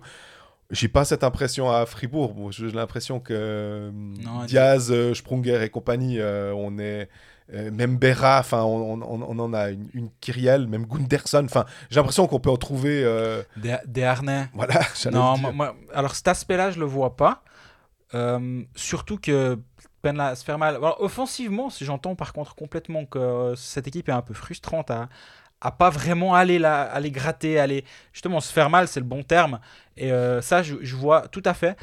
Est-ce qu'il faut l'imputer au leadership ou à son absence? Je, je le vois un petit peu moins, justement, pour les raisons dont tu as parlé. hein. Pour moi, Diaz, on peut même arrêter la liste là. Exactement. Ça suffit presque comme, euh, comme argument. hein. Ça a été le capitaine de l'équipe de Suisse. C'est un joueur emblématique qui, qui, qui lead par l'exemple. Mais au bout d'un moment, c'est pas lui qui peut aller devant le filet, euh, dévier un puck euh, ou reprendre un rebond après, après l'arrêt du gardien parce qu'il a été au bon endroit. Ça, c'est clair. Euh, concernant la rotation sans cesse des lignes d'attaque, manque de stabilité égale manque d'offensive actuelle, pour l'interrogation. Si on prend l'exemple de Bienne, les absents sont remplacés au poste pour poste, que ce soit un membre de la quatrième ou de la première ligne, tout l'inverse à Fribourg. Là aussi, je me dirais, l'année passée, euh, Marchand qui était en troisième ligne, qui monte en première, ça fit super bien. Rossi qui vient en troisième ligne avec Valzer et Jörg, c'est pas si mal que ça. Donc, ouais, j'ai l'impression que peut-être ça marchait mieux l'année passée. Mais... Ça, c'est vrai. Mais c'est vrai que maintenant, si tu ré- réfléchis depuis le début de la saison, puis tu dis nomme-moi un duo fribourgeois, c'est pas simple. hein. Alors, il y a Kokonen Berchi, pense qu'on l'a, on l'a vu assez régulièrement. Il y a Dernay Motet, on l'a vu assez régulièrement. Ouais, ouais. Mais il y a eu un brassage systématique, et là ça m'a fait rire parce qu'en Ligue des Champions, ils ont le droit de jouer avec leurs 7 étrangers. Donc il a de nouveau tout brassé. mais euh, est-ce, qu'à, est-ce qu'à long terme ça va aider l'équipe? J'en sais rien. Mais par contre, je- c'est vrai que la méthode biennoise, on va dire, où euh, tout le monde est un peu interchangeable, mais surtout on a une stabilité. Et si, et si c'est Rayala qui, manque, qui, mar- qui manque, s'il marque, après tu chantes. Si c'est Rayala qui manque, on va trouver un allié pour mettre à la place de Rayala. On va pas rebrasser nos lignes. On va garder les, euh, euh, la ligne de, Kunti, euh, Kunsley, Brunner. On va pas va pas enlever Kunsley cette ligne-là pour le mettre en première ligne et donc déséquilibrer la ligne 3. Et ça, c'est vrai que c'est quelque chose qui est assez remarquable du côté de Bian. Et Fribourg, ça se passe pas comme ça. Quand, tu- poses la question euh, à, Dubé ou aux joueurs sur, ce plan-là, ils en, ils en parlent pas vraiment de manière négative. Au contraire, que en gros, tu as des aut- automatismes qui se créent et que c'est beaucoup plus facile justement de jouer à peu, près avec, tout le monde, notamment Marchon qui, lui, a, je pense, vraiment joué avec absolument tout le monde dans cette équipe. Mais au bout d'un moment, tu dois avoir une hiérarchie qui se dessine, tu dois avoir des lignes qui sont là, et c'est toujours pas vraiment le cas à Fribourg, et on est bientôt en décembre. Et là, c'est vrai que ça commence un petit peu à faire long, je trouve. Jouer sport, un jeu de la loterie romande. On passe à nos paris euh, sportifs. Euh, un pari, euh, c'est dommage qu'il n'y ait pas un Genève-Bienne parce qu'il me tentait bien à la base. Ouais. Quand j'ai vu la ligne de centre, euh, c'était. Biennoise, ouais. Bah, Ouais. ouais. Et puis bon, ce soir, il y a le, le Lausanne-Lugano. On peut juste mentionner comme ça. Est-ce qu'on on tente le Lausanne euh, en se disant que l'effet Ward et surtout le fait que l'équipe était pas si mal euh, ces derniers temps, là, sur les deux derniers Ouais, matchs Lausanne est à plus de 2 sur la Loro, Lausanne est à 2-0, 5 contre 1.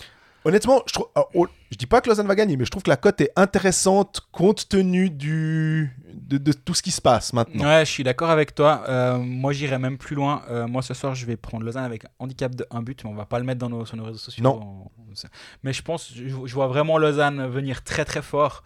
Et euh, je sais pas s'il y a le, le pari euh, Lausanne marque plus d'un but dans le premier tiers ou un truc comme ça. Genre deux buts des. Ouais, je pense qu'on peut, on peut trouver une connerie du genre. Mais on va donc pour nos, nos- réseaux de, vendredi, euh, on va regarder les quatre matchs qui ont- auront lieu. On a un Ajoa Rapperswil, on a Ambry Cloton, on a Bienzug et on a Fribourg Davos, deux clubs de Champions League qui ont joué. Donc il n'y aura pas à savoir s'il y en a un qui était favorisé ou pas. Euh, Qu'est-ce qui pourrait être intéressant? J'ai l'impression que forcément la cote de Rapperswil doit pas être, euh, elle sera peut-être pas phénoménale. Elle doit peut-être déjà exister, non? Ouais, je vais te trouver ça, mais. parce que je me dis, comme le... les deux équipes n'ont pas Rapperswil, joué, ils sont à 1,70 âge, ouais. c'est quand même... C'est quand même pas mal. Après, la question, tu, tu vas m'obliger à me faire à mettre du moins 1. Déjà, je te connais. Donc, euh, c'est... Ouais. Moi, il y a un pari que j'aime bien quand je vois cette ligne. C'est euh, Bienzug, plus de 6 buts et demi, à 2,55.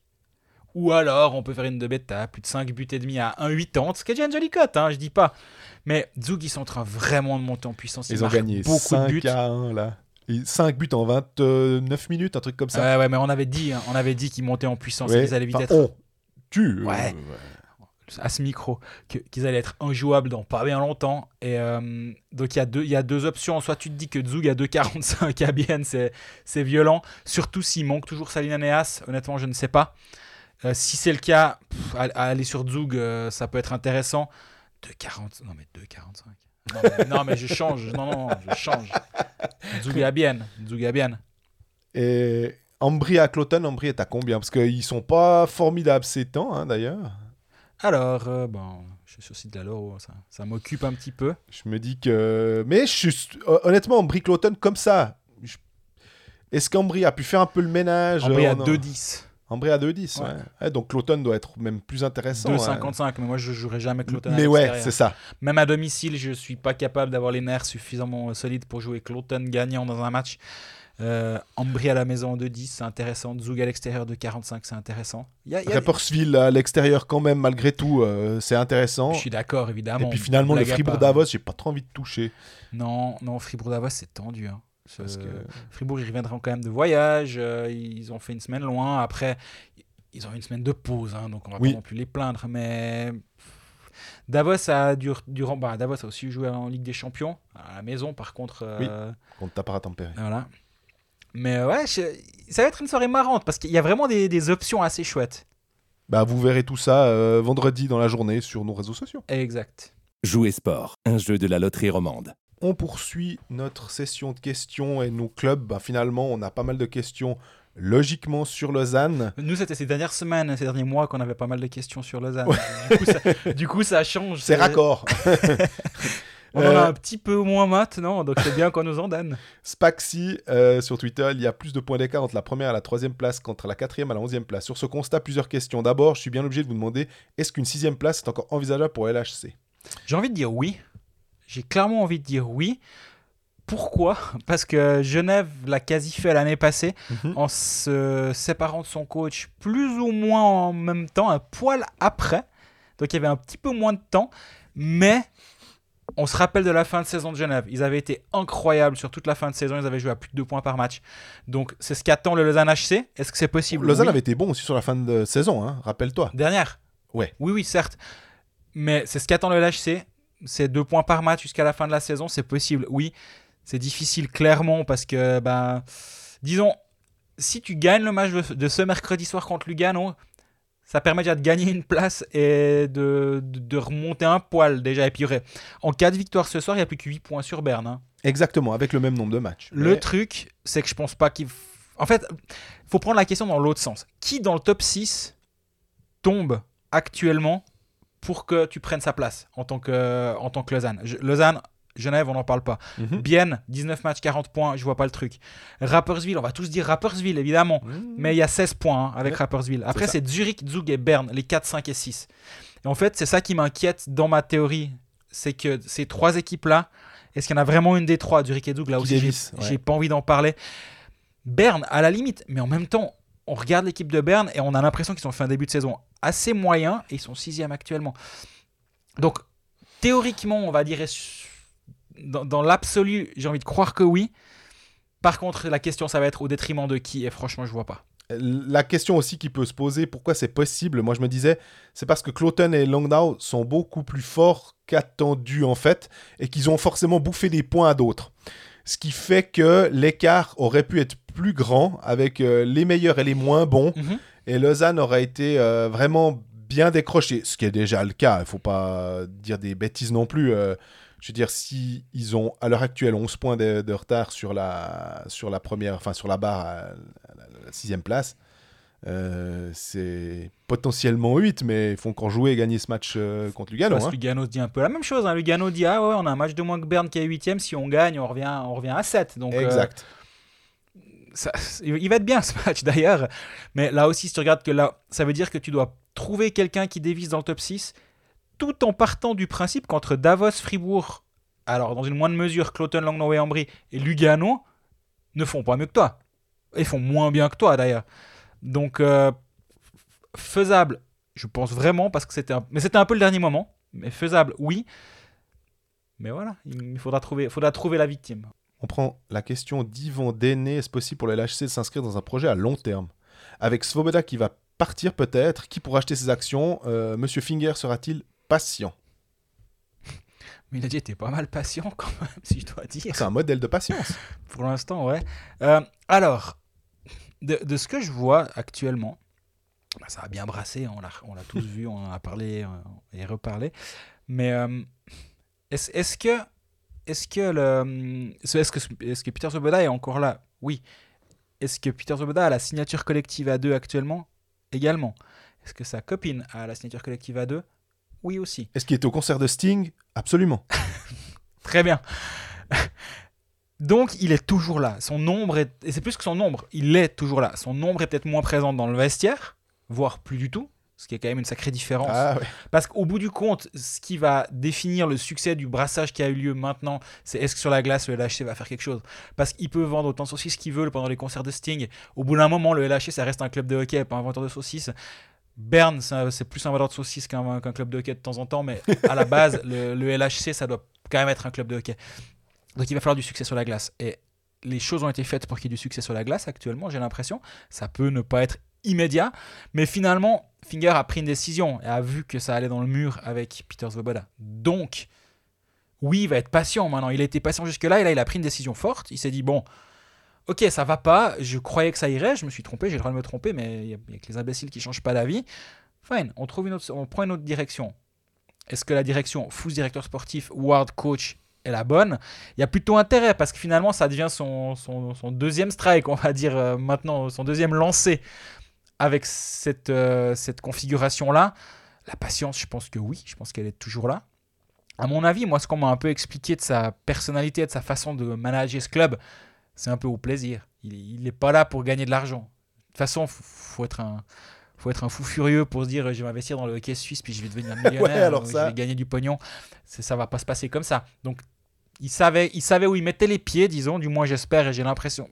Le seul truc qui m'inquiète, c'est que c'est pas lui qui a fait les, les, les, les, audits en amont, puis que c'est plutôt Peter Svoboda qui, a, qui est quand même un peu un vendeur de, de rêves à gauche et à droite. Et j'espère qu'il n'a pas vendu trop de rêves parce que là. Ni de saucisses. ça peut être, mais ça à la limite, c'est pas trop grave, c'est un peu le but. Hein, du, du, que, que, le business fonctionne autour de la gastronomie, ben Berlin est un exemple euh, parfait. Et ça, ça, doit se, ça doit y avoir un voice communicant entre les deux, ça c'est complètement logique et c'est le modèle de, du Lausanne HC, mais pas, pas, pas les seuls. Hein. Et euh, du coup, j'espère qu'ils ne s'attendent pas à un changement financier rapide, parce que ça va pas être le cas, parce que si Lausanne veut se départir de certains contrats, euh, ça, va coûter de l'argent encore ces prochaines années. La gestion Svoboda va coûter encore un moment. Ouais. est-ce qu'il D'ailleurs, est-ce que tu te séparais, est-ce que tu ferais un geste en disant, écoutez, ben, là, cette équipe, euh, elle est construite d'une certaine manière. Euh, Allemande, je sais qu'on t'a signé pour deux ans. Je prends cet exemple à Kennins. Je sais qu'on t'a signé pour beaucoup trop longtemps. Est-ce que on va perdre de l'argent, mais est-ce que pour toi, pour nous, c'est pas mieux que on, se sépare? Ouais, mais on vit quand même dans un monde où il a perdu. Il a, ah, il a perdu. Je sais pas s'il a perdu. Il a toujours un club. Euh, il a investi plusieurs dizaines de milliers, dizaines de millions dans, cette équipe qui a été construite avec les pieds. On va pas se mentir. Et euh, et, est-ce qu'il va vraiment vouloir continuer à investir euh, à fond perdu au bout d'un moment? Je, me dis plutôt qu'il va dire bon les gars au contraire on réduit la voilure et puis on évite les conneries euh, d'envoyer euh, plein de joueurs aux quatre coins de la ligue et puis payer, payer les deux tiers de la ligue et puis d'avoir finalement 35 joueurs sous contrat chez nous et de faire tout et n'importe quoi si tu veux faire un buyout à Kenin, ça va quand même te coûter un peu d'argent. Hein, et je vois, je vois pas le truc, honnêtement. En fait, Lausanne se crée lui-même une luxury tax. En fait, c'est vraiment euh, ça. Il euh, faut savoir que dans, dans, certains championnats, notamment en NBA et puis euh, en MLB, à une époque en MLB, donc en baseball, les New York Yankees avaient tellement de payroll qu'ils payaient pour une immense partie de la ligue. C'est ça, parce que c'est redivisé entre les autres clubs. Ah, il y a un temps, il y avait 40 millions pour une équipe, par exemple, qui, son payroll c'était 40 millions, et les Yankees étaient à 210 millions. Et puis euh, le, cap était, je sais plus, entre 80 ou 100. C'était mais c'était hallucinant. Il y avait deux équipes qui dépassaient largement, c'était les Boston Red Sox et les, Yankees, mais ils en avaient rien à faire parce que les New York Yankees sont une franchise tellement profitable, rien qu'avec la casquette, avec le NY, ils gagnent tellement de pognon dans le monde entier que bah, ils s'en fichent un Pour donner un exemple très concret, Golden State Warriors a 189 millions de payroll sur un cap à 150 millions, puis plus tu dépasses de manière consécutive, plus tu as un repeater tax, et donc ils ont 189 millions de payroll et 170 millions de luxury tax.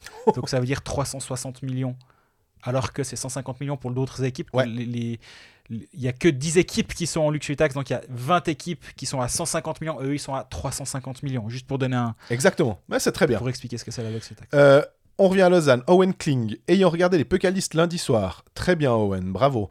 Nous pouvons voir que Foust est bridé entre guillemets dans ses paroles. Il dit tout le temps la même chose, elle se répète. N'y aurait-il pas encore un problème au LHC je me permets de répondre. Euh, toi, tu étais sur le, le, le plateau, tu as fait les deux minutes avec lui. J'ai regardé cette émission. Je me suis dit aussi que ah, il, est pas euh, encore. Euh, il était soulagé. J'avais l'impression de voir quand même un, John Foust euh, libéré en partie.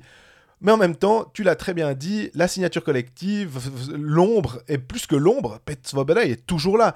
Il est toujours propriétaire minoritaire à 20%. Est-ce que ton rôle en tant que directeur sportif, c'est d'aller flanquer les sarclés à ton, à ton patron ou en partie à ton propriétaire je pense que non. Il y en a déjà eu. Patrick Depreux, c'est pas euh, gêné aussi pour euh, dire les choses. Comprenne qui pourra. Voilà, pour dire certaines choses.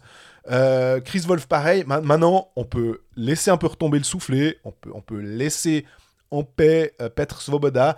Et je pense que c'est normal que John Foust ne se permette pas des, des sorties euh, euh, complètement folles à, l'ég- à- à son égard. Ouais, je pense que sa situation elle est assez, assez compliquée parce qu'en gros, euh, il est un peu entre le marteau et l'enclume et euh, il doit un petit peu. euh, c'est de la politique aussi à un moment. Et, mais c'est justement ce qui rend la situation. Ils sont, pas- c'est pas de- c'était pas la catastrophe il y a trois semaines, puis maintenant c'est, euh, c'est le ciel bleu.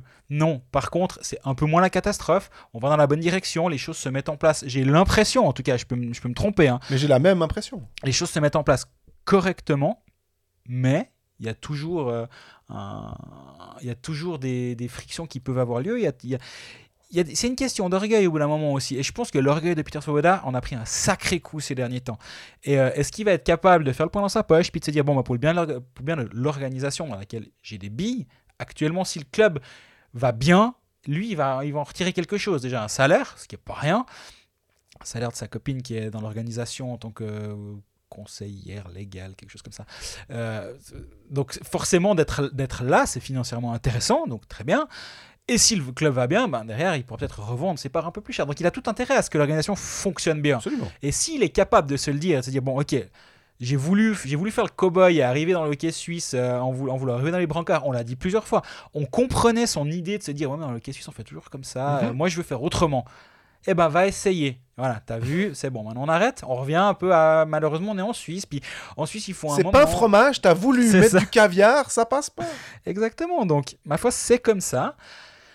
S'il est capable de mettre son orgueil dans la poche et de faire le point avec, avec l'orgueil et le point dans la poche, il fait une grande poche. Mais je crois que Lausanne, les poches, elles sont grandes. Donc, ça, c'est bon. Euh, ça peut fonctionner. Et, donc, du coup, John Foust aura une plus grande liberté à terme. Mais là, c'est quand même encore un peu frais, j'ai l'impression. Mais j'ai la même- j'ai le même sentiment. hein. Euh, G, point, sur euh, Twitter, euh, qui demande...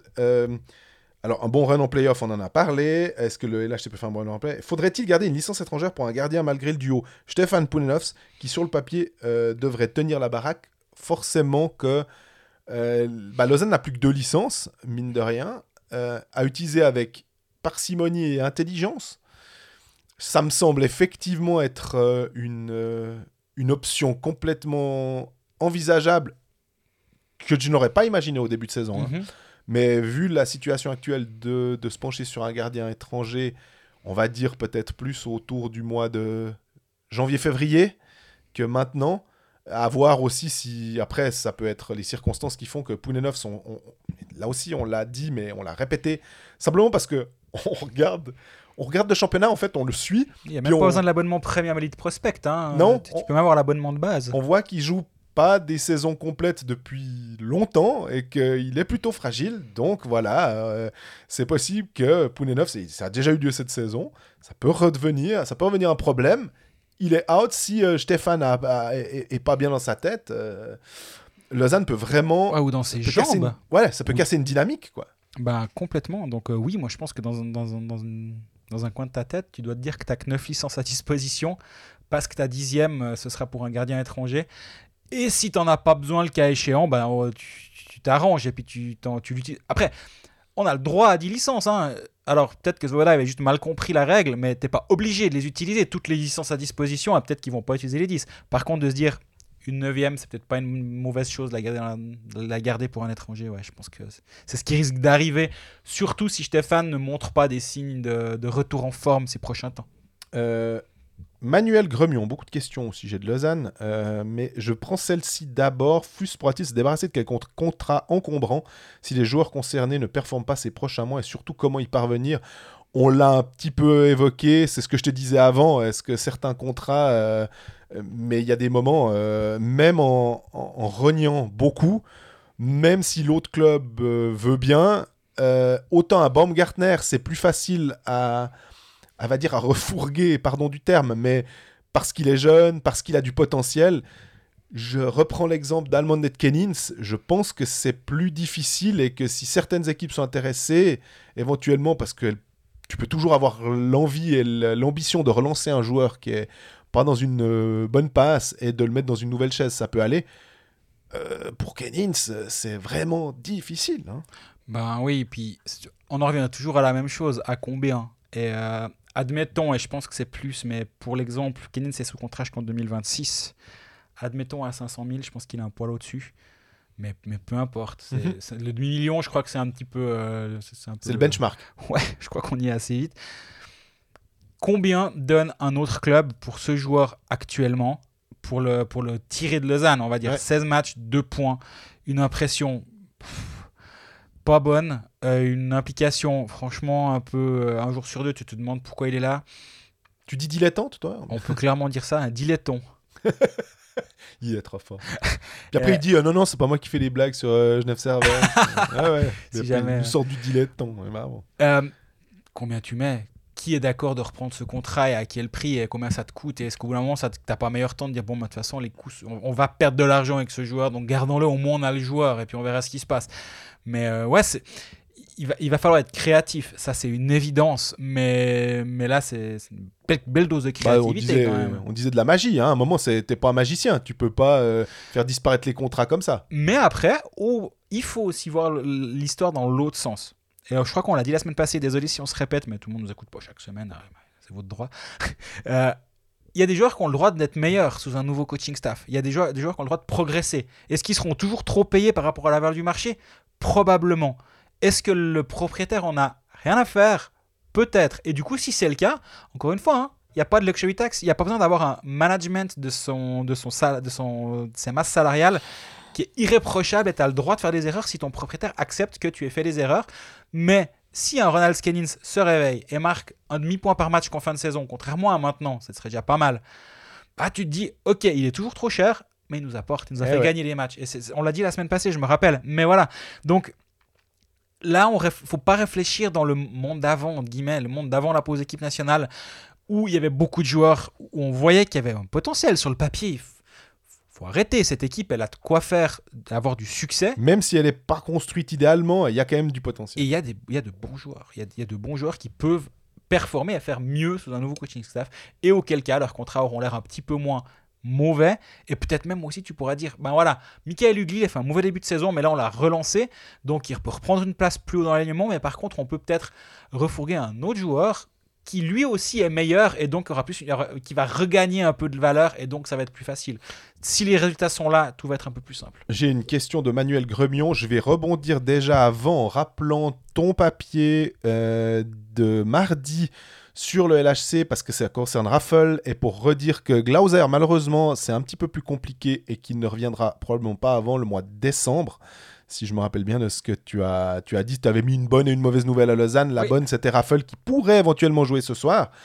On a la question de Manuel Gremion. Quel trio pour le LHC avec le retour de Raffle plus Ward aux commandes? Quelle place pour Emerton devant ou derrière? Odette peut-il vraiment se métamorphoser? Quel avenir à Lausanne pour Maillard? Maillard, il y avait, ça, ça avait déjà été posé. C'est François Hugui euh, qui euh, le posait aussi cette question sur Maillard. Donc on va pouvoir y répondre.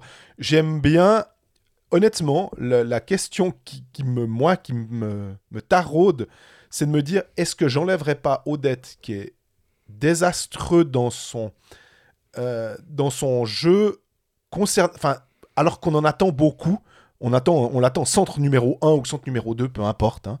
Euh, mais là on a Fuchs qui s'est posé en leader en tout cas en vrai centre d'une équipe de National League pas de problème Odette c'est un peu plus problématique est-ce que je mettrais pas Emerton finalement en me disant il a presque mérité sa place après avoir pas si mal joué que ça en défense et puis euh, bah ma foi tant pis, euh, oui, euh, Odette, il est là, il est censé être le, le type que je dois faire jouer. Mais en même temps, s'il le mérite pas sur la glace, je, bah tant pis, je suis Geoff Ward, je fais comme je veux et je prends les joueurs qui, qui méritent, quoi. Oui, j'entends.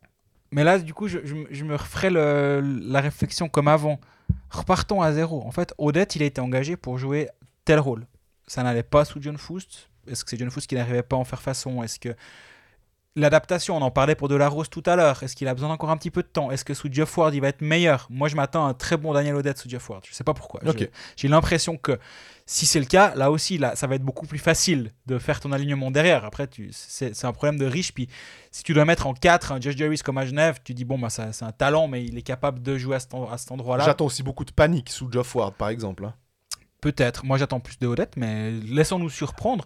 Donc, les cartes vont être distribuées. Chaque joueur a une nouvelle chance de, de se prouver face à un nouveau coach, un nouveau coaching staff, qui essaiera d'arriver avec le moins d'idées préconçues parce qu'on rappelle que Foust est toujours dans l'organisation. Donc forcément, il y a le, passé est toujours un peu là et c'est à double tranchant. Ça peut être un gros avantage parce que l'acclimatation de Ward est beaucoup plus rapide d'avoir quelqu'un là.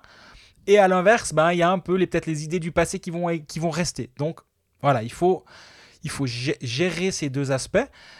Mais, euh, mais si tout le monde est un... Moi, je pense que le retour de Raffel sur la glace va beaucoup aider. Euh, le, retour de, de Glauser, mi-décembre, j'espère, va beaucoup aider. Les, choses vont se mettre en place quand même petit à petit. Et je pense que Ward aura la tâche un tout petit peu plus facile. Elle va moins devoir bricoler que ce qu'a dû faire Foust en fin de mandat, on va dire. Il y a une question, enfin, à propos de Raffle, euh, ça me fait penser qu'on parle beaucoup de lui. euh, on nous a beaucoup vanté son leadership, vraiment, chaque fois que euh, John Foust euh, était là, même quand Peter Svoboda, euh, j'avais parlé avec lui, il m'avait vraiment vanté le leadership de Raffle. Et quelqu'un qui suit, quelqu'un qui était dans le vestiaire, lors de j'ai entendu dire que ils étaient en train de faire du, du- vélo, ou en tout cas du spinning, enfin dans un truc. Puis qu'à un moment, certains joueurs rigolaient, faisaient un peu. Voilà, pas n'importe quoi, mais que- Raphaël a poussé une gueulante. Tout le monde s'est remis au travail. Et du coup, je comprends que Foust insiste à ce point-là sur le leadership d'un Raffle. Et que euh, ça doit pas être le, le pansement magique ou bien la, potion magique pour euh, soigner tous les maux du LHC. Mais ça serait peut-être bien qu'on ait ce, leadership dans le vestiaire lausannois et puis qu'on puisse le voir vraiment sur la, la glace, puisque bah, jusqu'à preuve du contraire, il a pu jouer deux matchs à peu près, encore un et demi, avant de se blesser. Ouais, ouais, lui, il arrive, euh, il arrive dans des, conditions idéales pour performer parce qu'il y a un nouveau départ. Puis en gros, euh, il n'a pas vécu toute cette période compliquée. Ça va être intéressant de le suivre lui, également. Mais il y a plein de, plein de points intéressants à suivre à Lausanne. Et honnêtement, je suis assez optimiste pour les, les prochaines semaines. Ça fait bizarre, hein, je sais. Je- J'espère que les, les, les Anois sont mouillés la nuque en nous écoutant ces dernières semaines. Mais euh, il il y a de quoi être optimiste.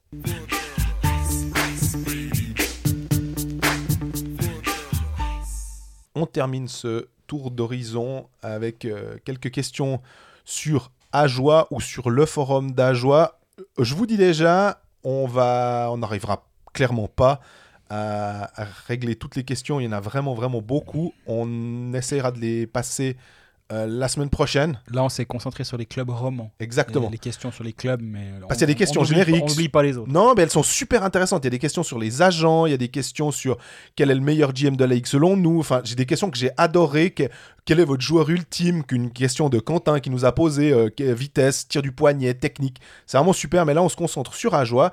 Question de Tom. Hello, quel est le bilan actuel que l'on peut tirer sur le système de jeu, en parenthèse relativement passif en zone neutre, du HC Ajoie adopté sous Péchan Moi, j'ai l'impression que si les hum, résultats ne suivent pas, enfin, la place au classement ne suit pas forcément, euh, ah, mais en même temps, est-ce qu'on est vraiment surpris? Est-ce qu'on se disait qu'un coach allait tout changer? Allait pouvoir faire, je reprends les métaphores de, de, Greg, euh, pouvoir transformer une deux chevaux en Ferrari, ou en tout cas allait pouvoir faire de, de cette équipe une équipe euh, capable de viser allez, les pré-playoffs.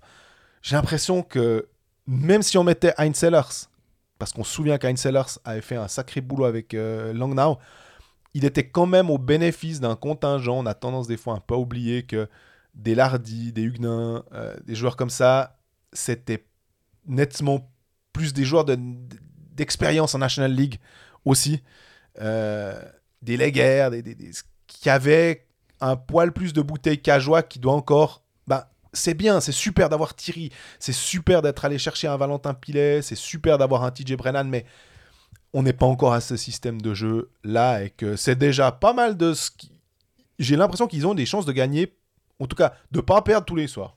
Pour, pour, euh, pour répondre à cette question, je me suis aussi penché sur les statistiques du HC Ajoie. Et euh, l'année passée, ce qui était vraiment flagrant, c'est que Ajoie avait peu de, de expected goals for à 5 contre 5. Et c'était le, selon, selon euh, 49ing, donc le provider de statistiques de la ligue, la saison dernière à 5 contre 5, 26% des buts, euh, des chances de but quand des matchs du HC Ajoie étaient en faveur du HC Ajoie. Ça veut dire que trois quarts des chances de but étaient contre le HC Ajoie. Ouais. Ce qui est désastreux désastreux. Et pour qu'il y ait une, parité dans la ligue, on va dire, il faut qu'il y ait, selon les différentes euh, lecture que j'ai, que personne soit en dessous de 40%. Un, soix- un ratio de 60-40, ben ouais, tu te fais dominer, mais bon, ok. Et là, ce qui se passe, ben, Ajoa est monté à 39-56 depuis 26. Donc il y a déjà une vraie progression à 5 contre 5. Il y a une moins, ils sont moins dominés. Ils sont exactement avec euh, Cloton, qui a également 39 et des brouettes. Et, et après, il y a Longnau qui est à 41. C'est vraiment le, le, le, le, groupetto de la ligue. Après, C'est hyper intéressant ça. hein. après, c'est à 48. Et après, c'est entre 48 et, et 56. Lausanne est à combien juste pour euh, avoir est une- à 50%. Ok. Et donc, oui, le HC Ajoa a clairement progressé dans la manière de jouer à 5 contre 5 et de ne pas être dominé à 5 contre 5. Se crée plus d'occasions à 5 contre 5. Ils sont à 1,82 but euh, escompté par 60 minutes de jeu, de jeu contre 1,47 la saison dernière. Donc c'est mieux. En but en, en- en expected goals against, donc contre eux, c'est assez, assez semblable. Donc- ah, J'aurais pensé que ça avait beaucoup bou- bou- bougé alors, tu vois. Et donc, c'est ça- c'est là où ça a pas mal monté. C'est qu'à à 55 offensivement, ils produisent un tout petit peu plus, ce qui, au bout du compte, fait quand même que de 26%, ils sont montés à 40% de, de chances de but. Donc, il y a une progression. Maintenant, bah, comme tu l'as dit avant, euh, sans, citer non plus euh, Laurent Sierra euh, dans une interview mythique qui dit Dauphin, t'en fais pas des requins. Euh, interview incroyable, vous tapez Dauphin, requin dans YouTube, c'est un moment incroyable. Ben, il y a, un- mieux. Par contre, ben, faudrait voir la tendance sur les cinq derniers matchs. Est-ce qu'il n'y a pas un petit peu aussi une lassitude de la défaite qui est en train de s'installer, etc. La pause a sûrement fait du bien. Mais je vois un mieux quand même à 5 contre 5 dans cette équipe de HC Ajoie. Ouais, on l'a, on l'a vu euh, être capable de performer contre euh, Zurich. Et puis, c'est pas le, le Zurich qui vient avec le côté un peu euh, arrogant. Euh, dé- c'est, vraiment le terme qu'on utilise. J'ai l'impression que c'est arrogant Zurichois, c'est un peu le, le- le truc. Mais cette arrogance que pouvaient avoir tous les clubs en, en- en débarquant à Port-Entruy. Mhm. Et que finalement, le, le, Ajoie leur fait payer plus facilement, pas une arrogance, mais un moment où ils seront un peu plus euh, laxistes. C'est plutôt un laxisme de certains clubs en arrivant, et j'ai l'impression qu'ils les prennent plus au sérieux. Oui. Aussi.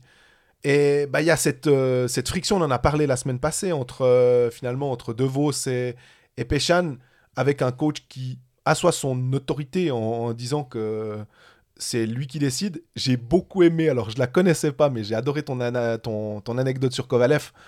Et je me suis posé aussi la question quand tu as dit est-ce que un De Vos, des fois, qui aime beaucoup avoir le puck sur la palette, qui aime beaucoup jouer, est-ce que finalement, bah, plutôt que de l'envoyer aller dire vas-y, va 5 minutes, euh, Péchan n'a peut-être pas trouvé ça pour lui dire écoute, euh, on aimerait que tu, tu, tu joues euh, un jeu différent pour que tu nous sois plus utile Mhm. parce qu'on sait quelle est ta valeur. C'est de nouveau, c'est pas une question de dire je veux montrer simplement ma puissance en tant que coach, en tant que dirigeant. C'est de dire euh, tu peux faire beaucoup mieux parce que tu seras plus frais pour. Ouais, euh, absolument. J'ai encore regardé en vitesse. euh, oui, non, en expected goals against, ça a bien baissé. J'ai regardé la mauvaise ligne tout à l'heure.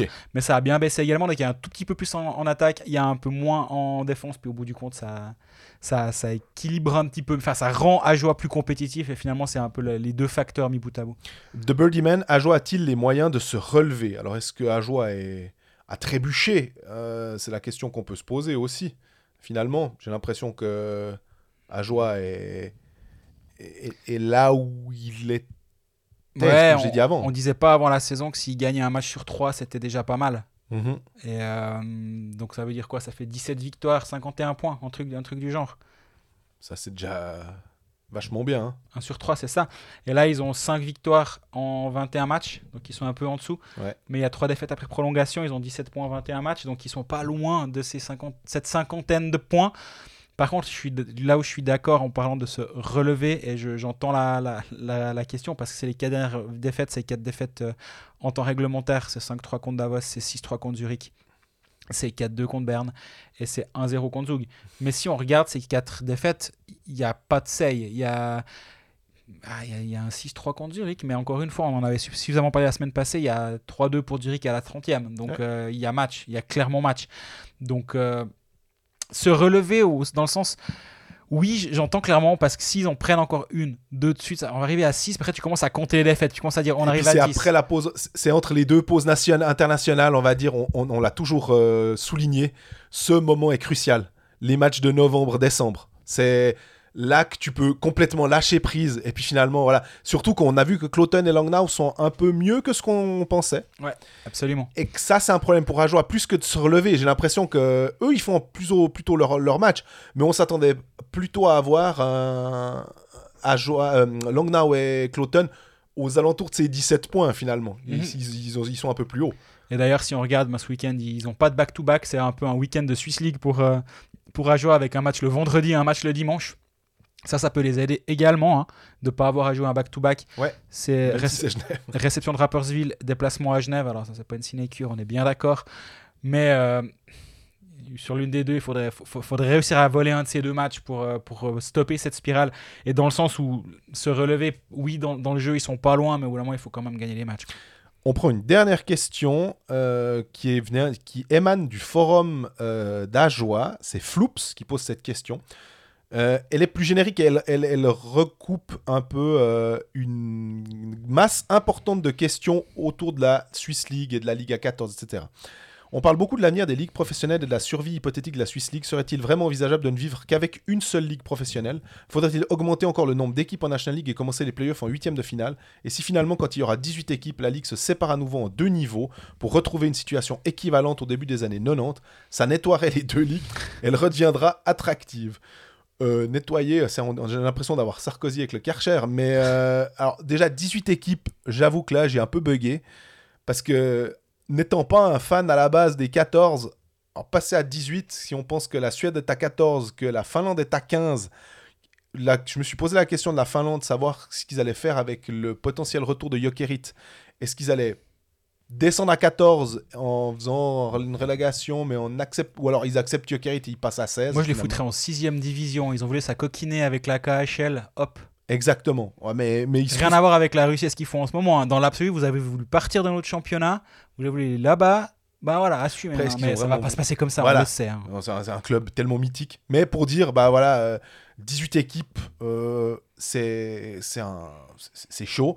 Puis des playoffs en, en huitième de finale, ça veut dire qu'il faut 16 équipes. Donc en fait, t'en as deux qui font pas les, les playoffs. On, on critique déjà beaucoup le, le championnat de Suisse pour euh, dire, euh, il- en gros, on joue pendant 8 mois pour éliminer deux équipes. Ouais. Ça, c'est une des, des répliques assez euh, ré- régulières de, de, de Plouf sur Twitter et je, je le rejoins complètement d'ailleurs sur, sur ce point-là. On peut pas se permettre d'avoir euh, 18 équipes et puis tout faire par- participer tout le monde, puis c'est juste une sorte de grand tour de classement. Ça, ça j'y crois pas du tout. Euh, L'augmentation à 14, bon, on l'a suffisamment évoqué ici. Moi, j'y étais totalement favorable et je suis Absolument. très content de la manière dont ça se passe. Donc, euh, pour moi, on a trouvé un certain équilibre.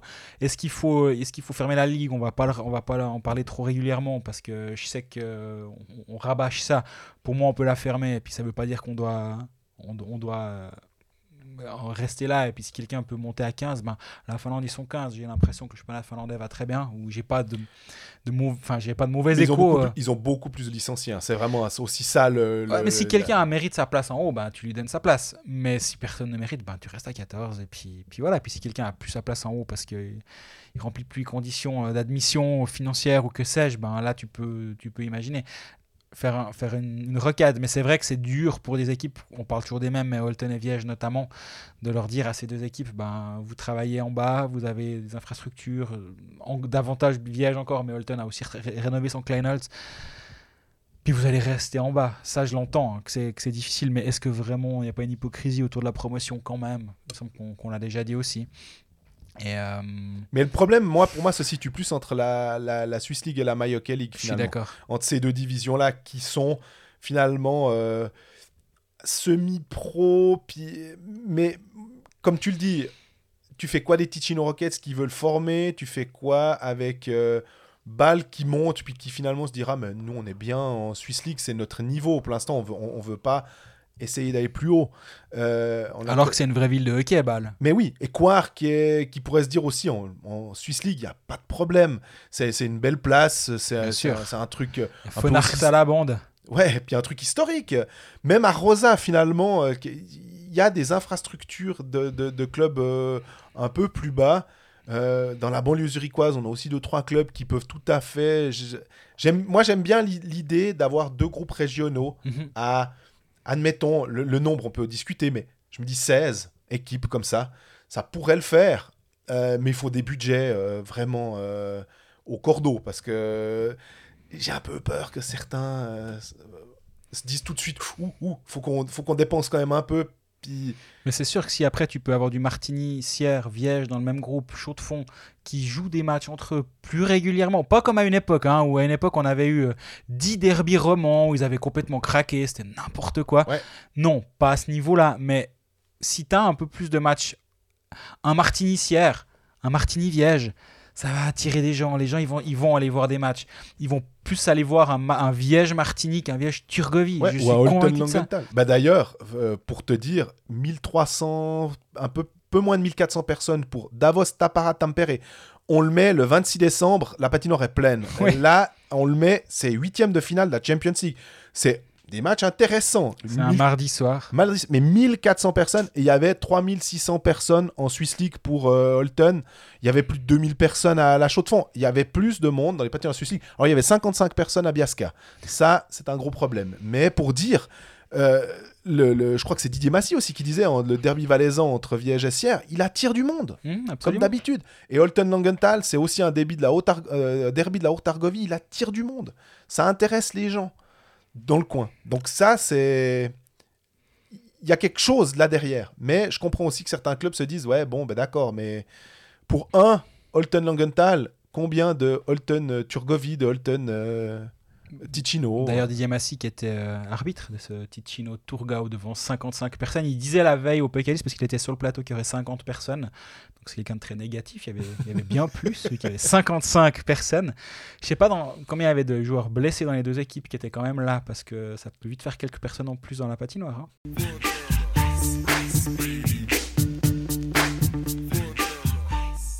Voilà, en termes de cet épisode 12, on aurait pu faire le double parce qu'on a encore plein de questions. Comme on a dit à une certaine partie, vous n'avez peut-être pas tout écouté. On va, on va garder sous le coude les questions générales un peu, un peu euh, qu'on va dispatcher la semaine prochaine probablement, sauf, euh, sauf catastrophe quelque part. Et euh, bah, d'ici là, on peut prendre d'autres questions. Évidemment, ça peut en rajouter, on n'est jamais contre.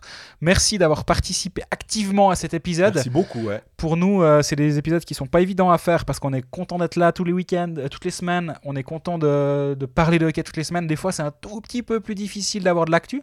Merci à Lausanne de nous avoir fait euh, donner du grain à moudre ces, ces deux derniers mois. Mais là, ils ont arrêté de donner du grain. Donc, euh, grâce à vous, on a, pu, on a pu moudre encore un peu aujourd'hui.